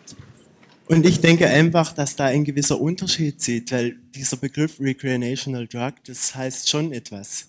Es ist ein Werkzeug, einfach mal kurz nachzulassen, zwei Meter links oder rechts oder über einem auf einen Meter zu schauen und die Sache in einem anderen, meistens vernünftigeren Licht zu betrachten. Und was die Gefährdung anbelangt, möchte ich sagen, dass die meisten Leute, zumindest die ich kenne, regelmäßig auf sich aufpassen, wissen, was sie tun, sich erinnern, dass sie trinken und so weiter. Es wird oftmals unsachgemäß übertrieben und ich denke, es ist Hauptsache ein Sündenbock für gewisse Leute, die mit dem Bier vor dem Fernseher sitzen. Und es wird leider eben auch oft unsachgemäß angewendet, diese Droge. Das Dürfte ich Sie stimmt bitten, schon, Das, ja. Dürfte ich Sie bitten, das Mikrofon weiterzugeben? Bitte schön. Ja, also ich bin ähm, nicht so eine tolle Rednerin wie mein äh, Vorgänger hier eben, aber eins habe ich, muss ich unbedingt loswerden noch. Ähm, der Grund, warum man schwer darüber reden kann oder warum es vielleicht ein Stoff ist, man, äh, worüber man nicht reden sollte, ist einfach, weil es sehr, sehr subjektiv ist, weil jeder seine eigene Wahrnehmung, wodurch auch immer, durch Trance, durch Ekstase oder durch Drogen, seine eigene Wahrnehmung erweitert, sein eigenes Bewusstsein erweitert. Und ähm, zu Ecstasy ist also ich habe zum Beispiel ganz andere Erfahrungen gemacht. Es ist nicht so, dass das nur Partydroge ist. Ich kann es überhaupt nicht nachvollziehen, wie sich jemand mit Ecstasy ähm, sowas einnehmen kann und dann auf Techno. Bum, Versuch's bum, doch bum, einfach bum. mal. Na, ich, ich also das, ich kann es nicht nachvollziehen. Ich habe schon. Versuchen. Ich habe es schon probiert, aber mir hat das nur wehgetan. Also mir hat, mich hat es durch Mark und Knochen erschüttert. Was meine Erfahrung war, dass das, Be- mein Bewusstsein erweitert wurde und zwar in einer Art und Weise, dass ich mit Menschen kommunizieren wollte. Ich wollte Kann man auch ohne. Worte. Können wir diese einen Moment... Gib mir eine Chance. kurz ausblenden noch, dass äh, Ich wollte gerade eben von kann. meinem Erlebnis damit äh, berichten und das ist eben ganz anders gewesen. Und es, wie gesagt, es ist sehr subjektiv. Und ähm, ja, mit dem Kommunikation mit Menschen, Menschen kennenlernen und die Erfahrung, einmal die Erfahrung gemacht, prägt sich irgendwo ein. Und mein Bestreben wäre es, diese Erfahrung immer wieder zu machen ohne Ecstasy. Einen Weg zu finden, mich zu öffnen, ohne die Droge einnehmen zu müssen. Und das wäre genial. So, dann Vielleicht ist es ein Ziel für uns alle letztendlich. vielen Dank. Dann darf ich zunächst mal... Also ich muss gleich zunächst- Moment, ja, die Stimme bitten, die eben schon äh, sich gemeldet hatte. Ja, hier oben. Ja. Geradeaus. Hier. Ah, ja, bitte. Also, dran. ich möchte was dazu sagen, dass äh, dieses Gefühl oder dieses Erlebnis immer wieder kommen sollte. Ich glaube, das ist äh, absoluter Blödsinn. Wenn wir jeden Tag drauf wären, dann wäre das Draufsein oder das High-Sein langweilig und wir würden wieder runterkommen wollen. Und also ich glaube, äh, ähm, dieses Erlebnis auf Ecstasy was es ist etwas Besonderes und da sollte es auch bleiben. Und deswegen lernt man damit umzugehen. Zweitens zu der Frage, warum nimmt man Ecstasy? Ich nehme es und ich wünsche mir, dass äh, in dieser ganzen Ecstasy-Kultur die Leute das auch verstehen, dass wir uns von solchen Leuten, also das soll jetzt keine Beleidigung sein, wieder vorne nicht sagen lassen woll- äh, müssen. Denn äh, Ecstasy ist nichts anderes als Psychotherapie für uns selbst. Ich brauche keinen Psychotherapeuten. Wenn es mir schlecht geht oder wenn es mir gut geht, dann setze ich mich hin und denke über mich selbst nach. Und äh, die Leute, die Ecstasy nehmen, sind nicht krank. Die Umwelt ist krank. Diese Gesellschaft ist krank. Deshalb wird Ecstasy genommen und wird, gibt es Techno.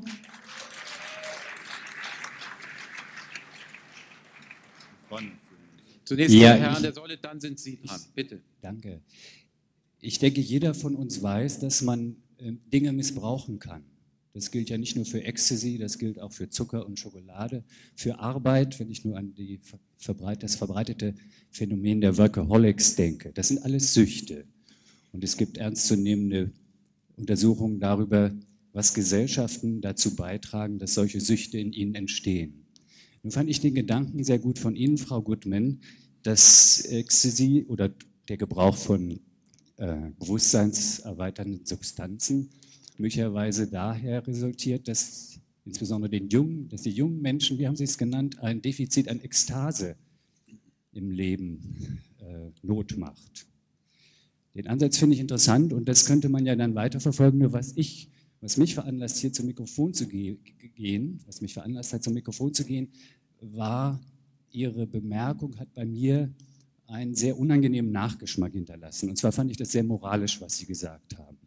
Zum einen finde ich es wunderbar, dass Sie offenbar äh, Methoden gefunden haben, die auf natürliche Weise, ohne chemische Hilfsmittel, ekstatische Zustände induzieren können. Wunderbar. Und ich darf sogar hinzufügen, dass ich vor 15 Jahren schon mal an einem Workshop mit Ihnen teilgenommen habe, wo ich das auch ausprobiert habe. Was mich aber stört, ist, dass Sie mit einer gewissen Emphase sagen, ich habe noch nie eine Droge genommen, gleichzeitig aber behaupten, das kann man alles auch auf andere Weise. Das können Sie redlicherweise erst sagen, wenn Sie beides kennen.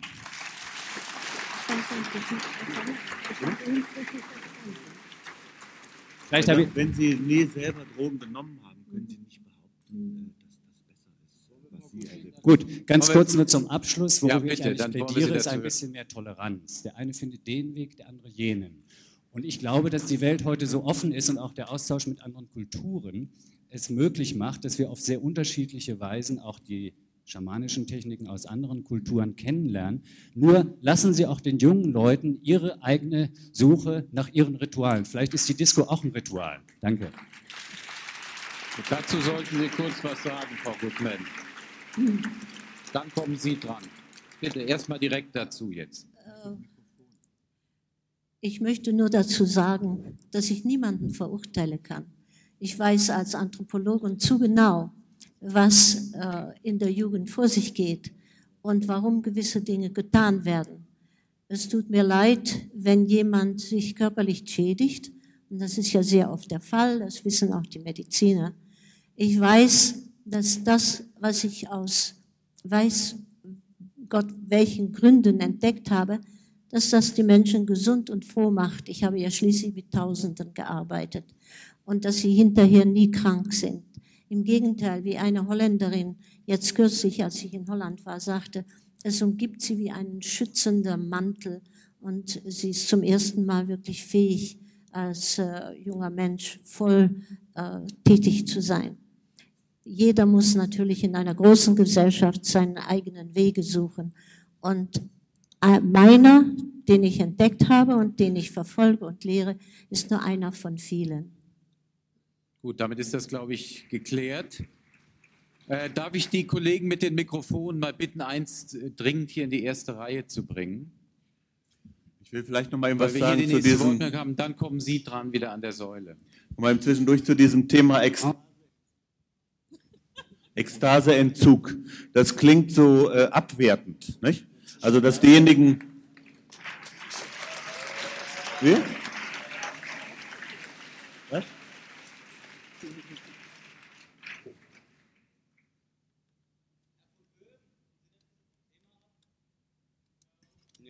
Ja, wir wollen. Bitte, wir wollen hier mal äh, äh, unsere Zuschauer zu Wort kommen lassen erst. Es bin im Moment nicht Muss ich, ich der die Fragen stellt. Muss ich irgendwas Bitte. Genau darüber reden wir. Ja. Bitte Äh, stellen ich Sie Ihre ein- Frage. Ich habe eine Frage an den Herrn Hoffmann. Äh, Sie sprachen äh, davon, dass Sie bei der erstmaligen oder bei den ersten Malen Einnahme von LSD einen Auftrag bekommen hätten, ähm, der nicht darin bestünde, weiterhin LSD zu nehmen. Äh, Ich wollte wissen, was dieser Auftrag ist. Und damit im Zusammenhang auch LSD, mein Sorgenkind, äh, vielleicht da, also das einzuschließen in die Frage, in die Antwort. Ich muss hier etwas zurückgehen zu, grundlegender, zu einigen, grundlegenden Fragen. Man spricht von Drogen, aber Drogen ist so weit, ein sehr weiter Begriff und es ist ganz entscheidend, dass man weiß, von was man spricht. Ich bin jetzt in ein Gebiet, in eine Spezialgruppe von Drogen gekommen durch meine Untersuchungen, die sich total unterscheiden von dem, was man früher und heutzutage meistens noch als Droge äh, bezeichnet. Diese Psychedelika, wie man sie bezeichnet, oder Halluzinogene oder Anti, äh, es gibt verschiedene Bezeichnungen, Psychotomimetika und so weiter. LSD, Psilocybin, Mescalin sind die Prototypen. Wie unterscheiden sich diese nun von den anderen Drogen? Bei, sagen wir mal, von, was die Giftigkeit anbelangt. Diese, diese Psychedelika sind nicht giftig.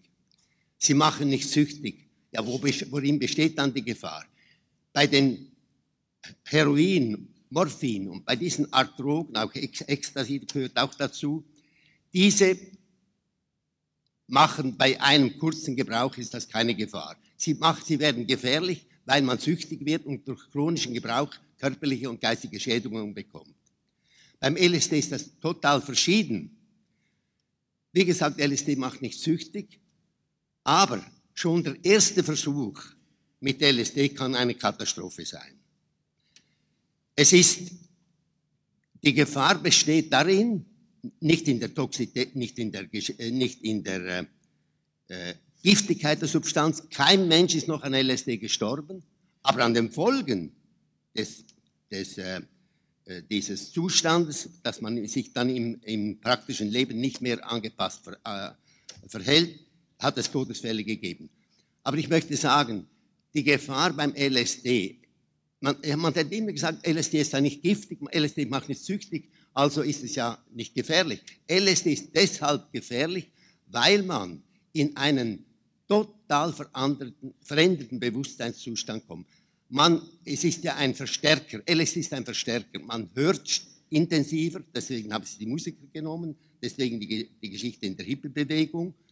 Man sieht intensiver, man spürt, alle Sinne sind stimuliert und auch das, eben das Erleben, das innere Leben ist stimuliert. Und das kann in einen Zustand, in einen in ekstatischen Zustand führen, der so groß ist, dass man den nicht verkraften kann und einen psychischen Schaden nimmt. Das kann aber beim ersten Versuch schon passieren. Aber es ist so, wenn nun diese Art Stoffe, die sind ja immer, das, das, äh, äh, der Pilzstoff, Ololiukwi, alle diese Stoffe werden immer in einem religiösen Rahmen genommen. Aus diesem, genau aus diesem Grund. Diese Völker, diese, diese Drogen schon Jahrtausenden, seit Jahrtausenden brauchen, diese haben diese Erfahrung. Sie wissen, das ist etwas, das man nicht einfach leichtsinnig nehmen kann. Sie, es braucht einen rituellen Rahmen, es braucht die entsprechende psychische Vorbereitung und dann kann es, kann, können diese Stoffe, kann dieses Erlebnis zur Bereicherung führen. So wie das bei Ihnen ja war. Die Frage war ja gewesen, welche Tür hat dieses Erlebnis tatsächlich bei Ihnen ja. geöffnet? Und warum haben Sie dann das Gefühl gehabt, es eigentlich nicht mehr zu brauchen? Genau, jetzt eben. Was ist da diese, geblieben? Ja, aber das war immer. die Voraussetzung. Es ist so, dass man ja etwas, was diese Stoffe machen, das kann ja nicht der Stoff, ein Stoff kann ja nicht Gefühle oder äh, oder Gedanken und so weiter bewirken. Es kann nur etwas, was in uns schon ist, wach machen. Und in jedem Menschen, vor allem im Unterbewusstsein, in jedem Menschen ist unheimlich viel drin. Himmel und Hölle ist im Menschen. Und nun ist es so, dass man mit diesem, mit diesem Stoff nun Einblick bekommt in die eigene Hölle oder in, die eigene, in den eigenen Himmel. Und auf jeden Fall war es bei mir so, dass ich erlebt habe, die Größe, die Tiefe, das Mysterium unseres Seins. Was man im Alltag sieht, die Welt, die ist da, die ist, die ist kein Zweifel, die erleben wir gewöhnlich. Aber man hat irgendwie nur, man sieht immer nur einen Teil davon. Währenddem in diesem Rausch erlebt man, man öffnet sich, sein, sozusagen der Empfänger, dem man ist, die Sinne und alles, das öffnet sich in einem Maß, dass man in ein eine andere Dimension des Menschen sieht, eine andere, eine andere Dimension des Ich. Diese Dimension hat etwas mit dem zu tun, was die Kinder erleben. Man sagt, die Kinder leben im Paradies. Jesus hat gesagt, lasst die Kinder zu mir kommen, denn ihnen ist das Himmelreich. Dieser Zustand hat etwas zu tun mit dem, was man als Kind erlebt. Und tatsächlich, als mein erstes LSD-Erlebnis hat mich erinnert an glückselige Momente in meiner Kindheit, die ich in der Natur erlebt habe. Und diese, dass ich diese Stoffe dann eben äh, als dieses LSD-Erlebnis, die, die ich einige Male dann gehabt habe, zuerst im Rahmen von systematischen Untersuchungen und dann auch noch personell, das hat mir eben gezeigt, dass in, in jedem einzelnen Menschen, in mir, unheimlich viel ist, dass, dass äh, die Welt sich in mir oder das Erleben der Welt sich in mir in einer Art und Weise geöffnet hat, dass ich äh, nun das Gefühl habe, man muss dieses Erleben, muss in den Alltag umgesetzt werden. Man muss offen bleiben, man muss, man muss was man äh, sieht, genauer sehen, man muss, was man hört, genauer hinhören, man muss, was man fühlt, das muss intensiver werden, man muss offen bleiben. Das war das, was ich durch LSD gelehrt habe. Es ist ja in mir, wenn ich ja das erlebt habe, ich kann ja nichts, nichts ich erlebe etwas, ich erlebe die Natur, ich erlebe mich. Wenn ich das erlebt habe, muss es auch da sein.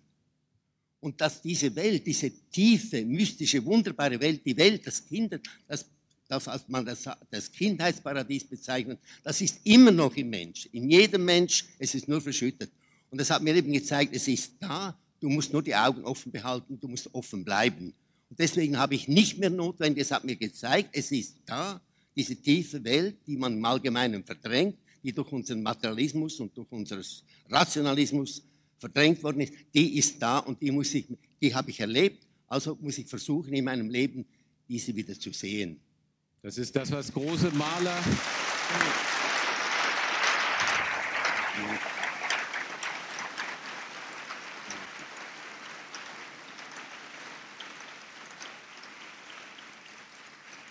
Das ist das, was große Maler und Musiker beschrieben haben. Wenn man sie gefragt hat, denkt doch mal nach, wo kommt eigentlich eure Kreativität her? Dann haben sie übereinstimmend gesagt, wir haben nie verlernt, die Welt mit den Augen des Kindes zu sehen. Und das haben sie offenbar in diesem einmaligen Erlebnis auch gelernt, dass das möglich ist. Und das konnte ihnen keiner mehr nehmen. War das bei Ihnen ähnlich? So ein Schlüsselerlebnis? Key Experience? Well, what I was thinking is we've overlooked a little bit how isolated so many people feel in our society. And actually, one of the main sort of reasons for the expansion of consciousness is to become more the part of the overall whole. And it doesn't matter if it's a personal mystic experience or if it's drugs if they're properly used, obviously. They, they're altered states of consciousness, there's Sufi dancing, there's the bear. There's so many different ways, but isn't the whole point to bring us closer together and become part of the greater whole?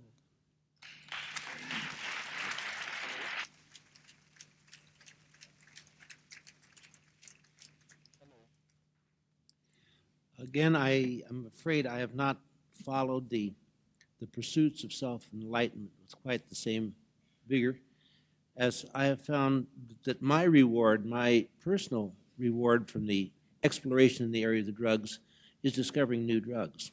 It's, it's, a, it's a sort of the continuing creative process, which I have found myself totally enamored with, and that I have skill in, and that I wish to pursue.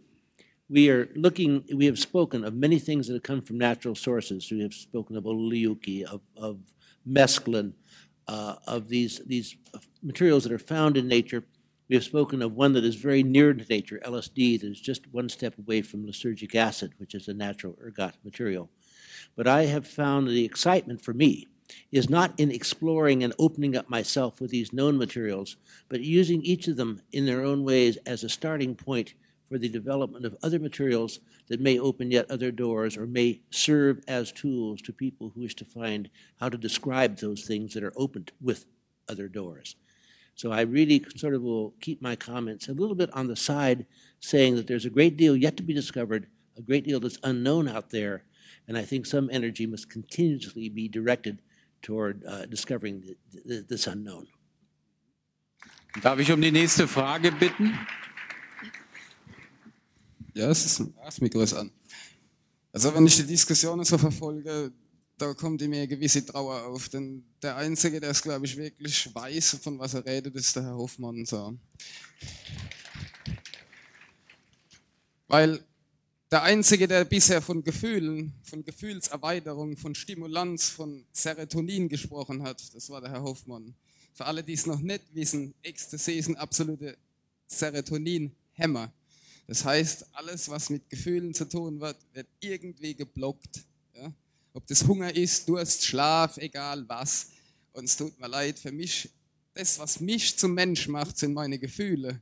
Und wenn ich meine Gefühle erweitern kann, sei es durch gelegentlichen Marihuana-Genuss oder durch äh, Einnahme von LSD und ich kann dadurch Erkenntnisse ziehen, die mich in meinem Leben weiterbringen, dann ist aber die absolute Bedingung danach, wieder in ein normales Leben zurückzukehren, so wie das der Hoffmann nämlich gesagt hat.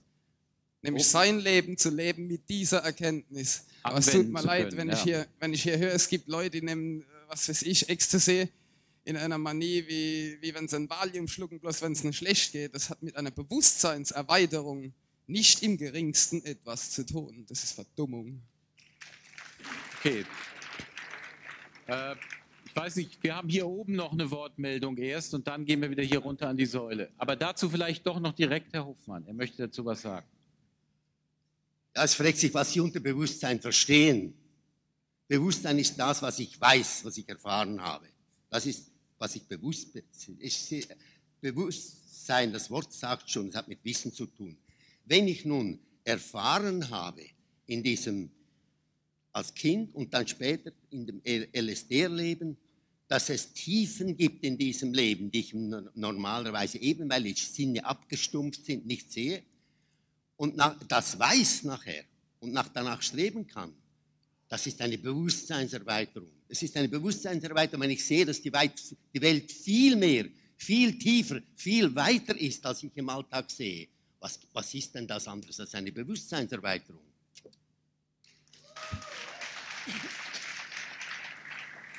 Jetzt die, die Frage hier oben zunächst. Ja, ja eine Frage an Herrn Hoffmann vor allem. Ähm, bewusstseinserweiternde Drogen sind für mich ein, ein Mittel oder ein Schlüssel, in sein Inneres zu gehen, sein, ähm, eine Tür zu öffnen und ja, in sein eigenes Bewusstsein zu gehen und es zu sehen. Diese Drogen wirken in unserem Nervensystem und wirken dort chemische Reaktionen. Meine Frage ist nun, warum ähm, kann unser Gehirn, unsere Psyche diese chemischen Reaktionen nicht auslösen?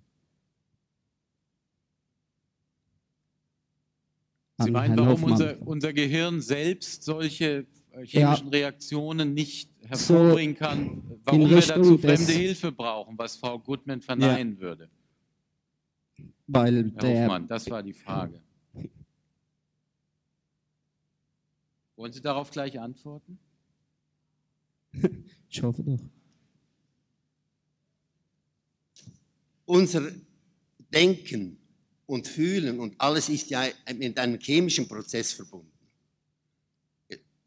Und diese, diese, das ist ein Geheimnis, dass wir mit der Pflanzenwelt dermaßen verbunden sind. Und diese Stoffe, wie erwähnt, sind ja diese Ha- Halluzinogen, diese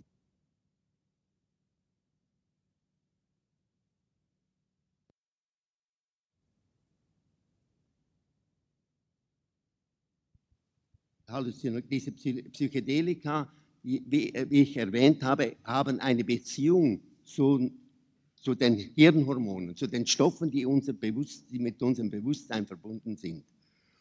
Und deswegen kann man, ist, ist es sehr wichtig, dass man diesen Weg, äh, oder wie möchte ich sagen, es ist nicht etwas Künstliches, was man da macht. Diese Stoffe sind ja in uns und sind nur chemisch etwas modifiziert, aber alle unsere Prozesse stehen ja im Kreislauf mit unserem, mit unserem stofflichen Metabolismus. Unser Gehirn arbeitet als, auch als chemisch, hat eine chemische, eine chemische Basis. Normalerweise, nicht nur wenn ich Drogen nehme. Normalerweise, das hängt alles zusammen. Es ist eine, das, jeder, jede, jedes Gefühl, jeder Gedanke hat eine Entsprechung im Chemismus meines Gehirns. Und wir leben zusammen mit der Pflanzenwelt. Wir ernähren uns von der Pflanze. Die Pflanze bringt uns die Bausteine für unseren Körper. Die Pflanze enthält Medikamente. Die Pflanze enthält eben auch noch, man könnte sagen, Psychokatalysatoren. Ich würde diese Stoffe, die in der Pflanzenwelt als Naturstoffe vorkommen, die sind, wozu sind die in der Pflanze? Merkwürdigerweise hat man nicht herausgefunden, es gibt, es gibt Pflanzen, die zum Beispiel Psilocybin enthalten oder es gibt Pflanzen, die LSD-ähnliche Stoffe enthalten, die botanisch genau gleich sind. Die einen machen es und die anderen machen es nicht. Die Pflanze braucht diese Stoffe nicht. Wozu sind die in der Natur vorhanden?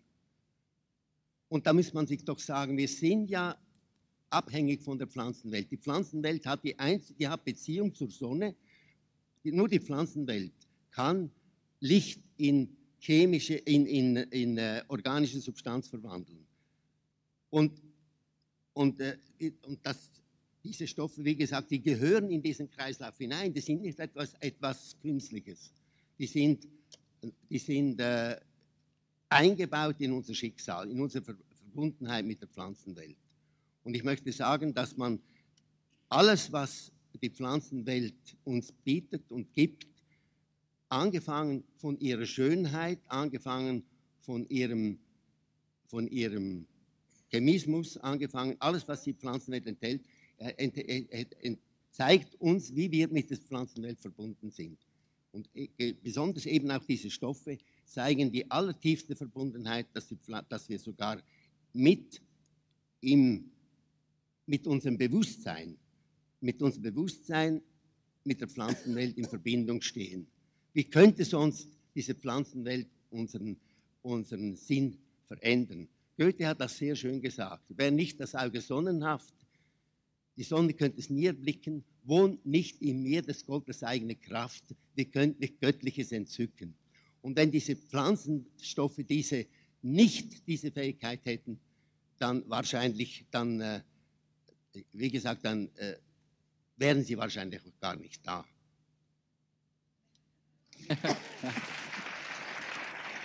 ja. Wir brauchen ein Mikrofon hier vorne, dann kommen Sie dran. Ja. Möchten Sie direkt dazu dann Herr Metzner noch Hallo, dann Sie? hallo. Wir haben hier oben auch noch eine Mikrofon Wortmeldung direkt dazu. vorne. Nein, jetzt ist erst der Herr dran, der meldet sich schon lange.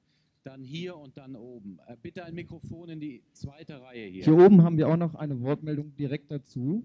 Direkt dazu, wenn sie kurz ist, dann gleich bitte. Ja, vorhin ging es um die Freisetzung von Drogen, beziehungsweise ähm, ich wollte ergänzend dazu sagen, es gibt ja sehr viele Drogen im Körper. Zum Beispiel beim Langstreckenläufer werden Morphine freigesetzt ab dem zehnten Kilometer oder sowas. Wo Und es gibt sehr Sie? viele Möglichkeiten mit körpereigenen Drogen, in Anführungszeichen, ähm, bewusstseinserweiternde Zustände zu bekommen, ohne sich mit externen Drogen zu füllen.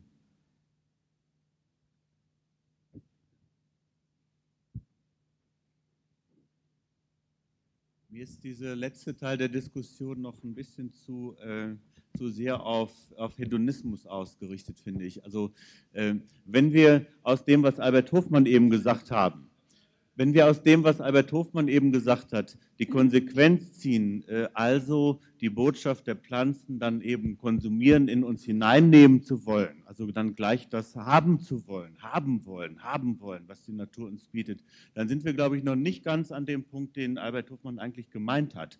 Ich glaube, wenn es wirklich so ist, dass die Pflanzen uns eine wesentliche Botschaft zu vermitteln haben, die uns wirklich verändern kann, die unser Bewusstsein wirklich verändern kann, dann wäre nach meiner Meinung die erste Konsequenz, erstmal ein, Stück- ein Stück zurückzutreten und das nicht gleich einzuwerfen, nicht gleich haben zu wollen, sondern erstmal vorsichtig zu werden und zu hören, was haben denn diejenigen, die damit ganz intensive Erfahrungen über Jahrhunderte gemacht haben und das kultiviert haben, was haben die uns eigentlich dazu als, als Erläuterer, als Interpretatoren äh, mitzuteilen?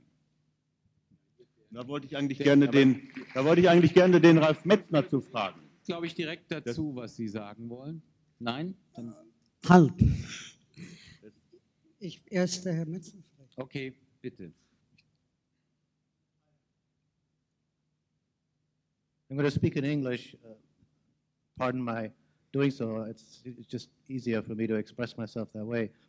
I wanted to try to steer the discussion in a little different direction because I see a tendency for us to get caught in this thing about Uh, you know, either drugs are used in a ritualistic setting like native people, and that's good, or they're used hedonistically by young people in raves, and that's bad. And we really need to get away from these kinds of judgments. We don't need to make judgments about the way people use drugs. I mean, people are responsible beings, and they can make their own choices. you know.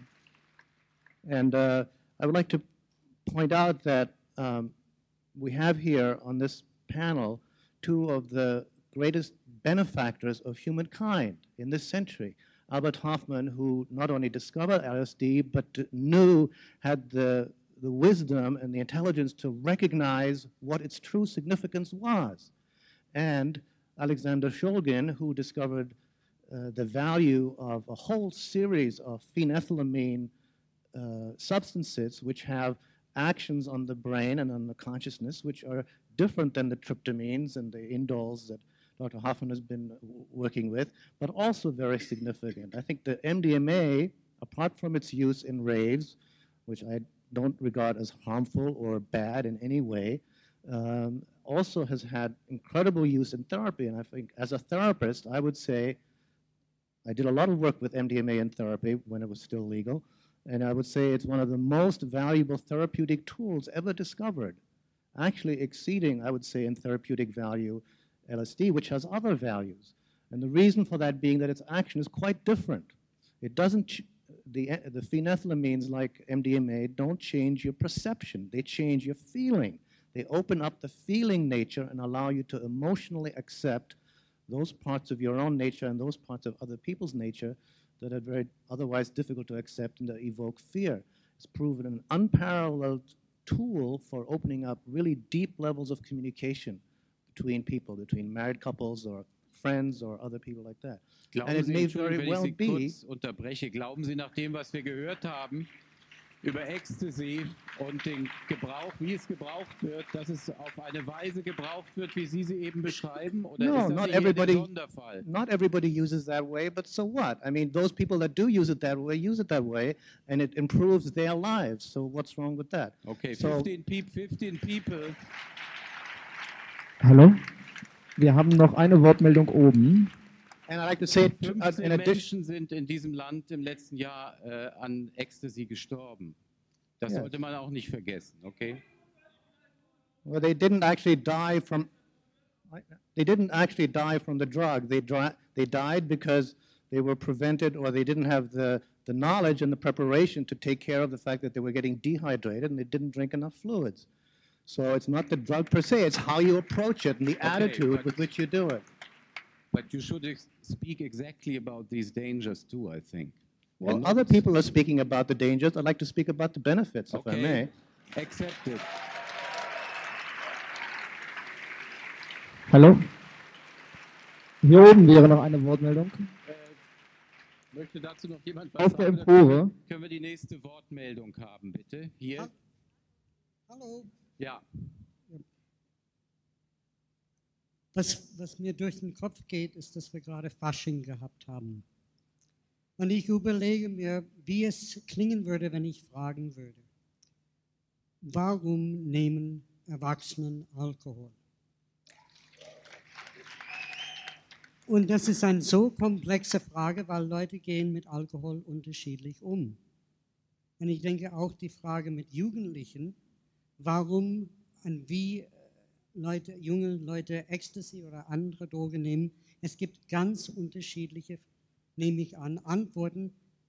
Und es hängt davon ab, wer der Person ist. Und vorher wurde, und deswegen eine persönliche Antwort finde ich vielleicht in diesem Fall vielleicht nützlich. Vorher wurde es gefragt, wer es genommen hat oder nicht genommen hat. Ich habe Angst zu nehmen, aber ich sage nicht, weil ich besser bin oder schlechter. Ich habe schon geflogen ein bisschen ohne Drogen, denn ich habe Angst, wenn ich das nehme, dass ich fliege zu hoch. Und ich komme nicht runter. Ja? Aber das, das ist nur meine persönliche Antwort. Und ich habe andere Leute gesehen, die ganz schön geflogen haben und nicht Bauch gelandet haben. Und ich habe andere Leute gesehen, die sehr hoch und sehr rapide runtergesunken haben. Äh, gesunken haben. So, ich wollte das antworten. Äh, das ist halt meine Art mit einem ganz knappen Spontanlied, das mir gerade gekommen ist, zu dieser Frage, ja, nein. Und ich muss es halt aufs Englisch singen, es mir gerade in Englisch gekommen ist. Es hat mit einer geöffneten Tür zu tun. Ich singe es ohne Mikrofon. Ah ja, wunderbar.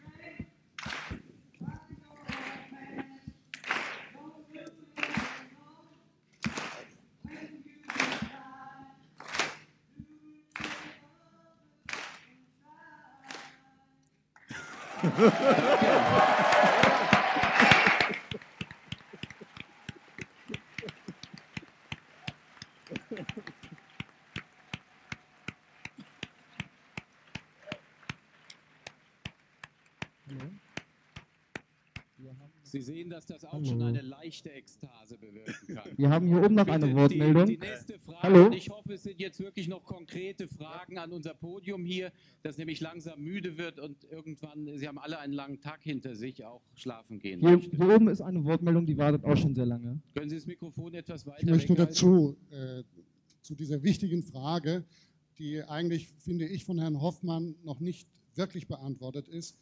Wozu die Drogen? Braucht man von außen diesen Stimulanz, um äh, diese inneren Erfahrungen zu machen?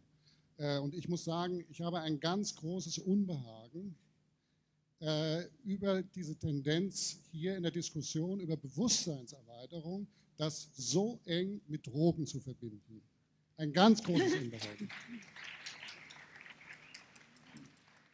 Ich, äh, ich möchte aus meiner eigenen Erfahrung sagen, ich habe äh, eine psychoanalytische Ausbildung gemacht als Mediziner und habe danach bei Herrn Professor Leuner 20 Sitzungen mit Ketanest gemacht vor zehn Jahren.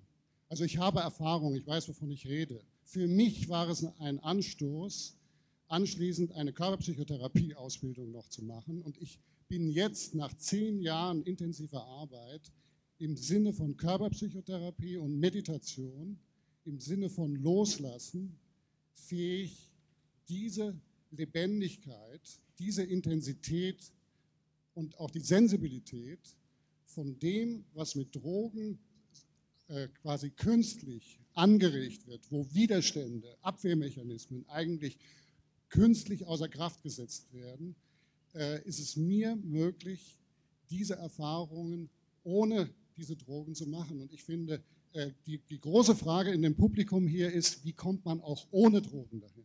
Und äh, ich möchte äh, nicht behaupten, dass wir mit der Meditation, wie sie vor 2000 Jahren entwickelt worden ist, dass das wirklich äh, schon diese äh, äh, Antwort ist, die, die wir brauchen in unserer Zeit. Aber sie gibt uns eine Hilfe und verbunden mit Psychoanalyse, verbunden mit Körperpsychotherapie, mit transpersonaler Psychotherapie, haben wir eine Möglichkeit, in immer tiefere Tiefen zu kommen und dieses Erleben zu haben. Und vielleicht letzter Satz noch. Ich, ich kann auch verstehen, wenn man Drogen nimmt. Ich habe sie auch erstmal nehmen müssen. Ähm, wir, wir sollten nicht vergessen, unsere äh, Bewusstseinsgeschichte bei Adam und Eva fängt damit an, dass die beiden aus dem Paradies vertrieben worden sind, weil sie die Frucht, die Frucht, das war Alraune, Mandragora wahrscheinlich, die in der Bibel erwähnt worden ist, das ist eine bewusstseinserweiternde Frucht der Erkenntnis von Gut und Böse. Weil sie von der gegessen haben, sind wir alle erstmal vertrieben worden aus dem Paradies. Äh, Frau Gutmann, möchten Sie dazu was sagen? Also nach meinem Dafürhalten ist es eine etwas merkwürdige Interpretation des biblischen Sündenfalls. Spricht da jemand? Bitte, wir hören jetzt erstmal Frau Goodman zu, die direkt was äh, zu der Ja, Bemerkung eben sagen möchte und dann sind Sie dran, okay? Ich möchte nur ganz allgemein sagen, dass es, sich darum, dass es darum geht, dass man sich die Frage stellen will, was möchte ich denn nun gerne? Möchte ich gerne mich selbst erkennen? Oder möchte ich hinauswandern in die andere Wirklichkeit und dort ein fabelhaftes Wunderreich erkennen? Ähm, eben wurde Adam und Eva erwähnt. Was im Paradies da passiert ist, ist, ähm, dass das Wissen der Frau herabgemündert gemun- ge, äh, herabgemindert worden ist und äh, dass dann plötzlich die äh, Tür zur anderen Wirklichkeit zugeschlagen worden ist. Und das, was wir mit den Haltungen entdeckt haben, ist, dass wir da wieder hinein können.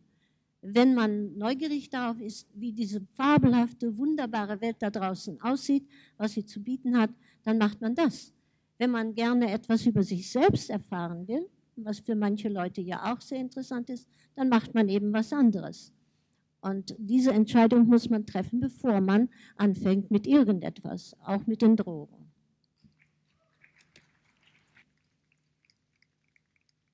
So, jetzt derjenige, der das Mikrofon eben schon hatte. Ihre Frage. Er ist verstummt. Ich hatte eben Nein. eigentlich keine Frage, aber mir ist eben nicht klar geworden, welche Entscheidung, Frau Gutmann, Sie eigentlich genau meinen. Weil was sollte einen davon abhalten, sich selbst und die Welt zu erfahren? Beispielsweise auch auf dem Weg, eine Droge eigener Wahl auszuprobieren, einzunehmen.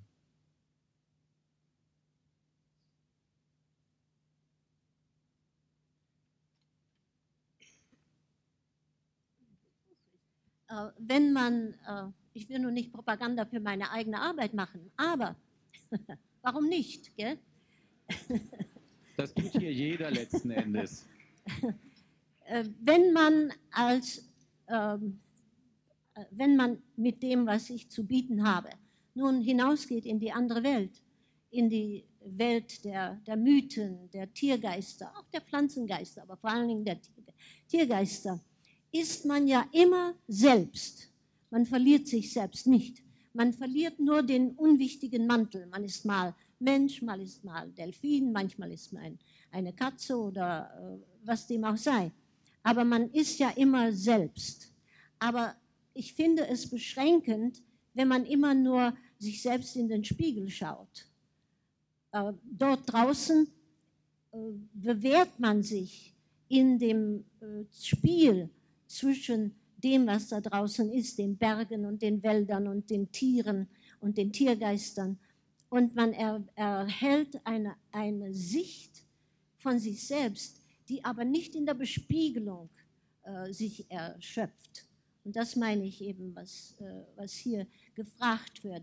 Wo wollen wir die Betonung hinlegen? Wollen wir uns ständig selbst bespiegeln und uns anschauen? Dann machen wir etwas anderes. Dann machen wir Meditation oder wir machen Drogen oder dergleichen. Aber wenn wir die Wunderwelt, die da draußen ist und die seit Tausenden von Jahren bekannt ist, wenn wir die als Ich erleben wollen, dann machen wir eben das. Und das ist eine grundsätzliche Entscheidung. Zeigen Sie uns noch den Büffel. Bitte, Sie, Hallo. Können Sie etwas lauter sprechen? Ich glaube, Sie sind noch nicht ganz zufrieden mit der Antwort. Doch, ich war zufrieden. Ähm, zeigen Sie uns noch den Büffel. Den Büffel würden wir Wir hätten dann hier oben auch noch eine Wortmeldung, die schon einige Minuten wartet. Hallo?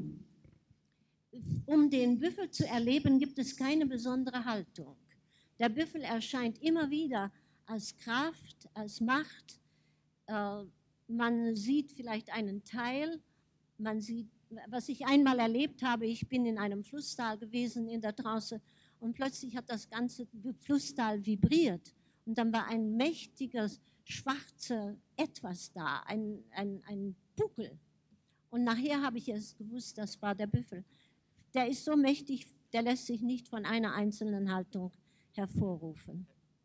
Ja, meine Damen und Herren, ich glaube, wir könnten so weitermachen, äh, äh, mindestens bis morgen früh, aber ich fürchte, von wir haben dafür nicht genug Ecstasy hier im Saal. Äh, ich glaube, ich habe eins gelernt heute Abend, wenn es äh, in dieser Halle 1500 Menschen gibt, dann gibt es auch 1500 verschiedene Bewusstseine. Es ist ja erstaunlich, dass es dieses Wort eigentlich nur im, in der Einzahl gibt und ich glaube, es gibt dann auch 1500 verschiedene Wege sein Bewusstsein zu erweitern. Wir haben heute im Grunde nur über eine, eine ganz kleine Anzahl solcher Wege geredet, weil es gar nicht anders möglich war. Irgendwann muss man es ja einengen und äh, konzentrieren. Aber ich glaube, das kann eben wirklich nur jeder für sich finden, wie Ralf Metzner auch äh, gesagt hat. Und es kommt auf den verantwortungsvollen Umgang mit all den Methoden an. Wir wissen, dass auch Meditation Nebenwirkungen haben kann. Was haben Sie denn gelernt, Rolf Ferres, heute Abend? Mich hat eigentlich heute Abend hauptsächlich interessiert, dass ältere Menschen mit jüngeren Menschen ins Gespräch gekommen sind. Und ich denke, dass die ältere Generation gegenüber der jüngeren Generation eine enorme Verantwortung hat. Die, ältere Generation macht die Gesetze, die älteren Menschen spricht Urteile über jüngere Menschen, verurteilt jüngere Menschen, wertet jüngere Menschen ab, wenn sie Drogen nehmen und verbaut zum Teil das Verständnis für das, was da passiert, wenn Jugendliche ihre eigene Lebenskultur leben wollen und entwickeln wollen und weiterentwickeln wollen und verstanden werden wollen und auch Lust haben wollen an Abenteuern. Und ich denke, dass die ältere Generation, die hier jetzt gesprochen hat, doch vielleicht auch äh, zeigen kann, dass es sehr wohl möglich ist, zwischen den Jungen und den Alten in einen wirklich verständnisvollen und sehr interessanten äh, Dialog zu kommen. Das war für mich eigentlich das Wichtigste an diesem Abend.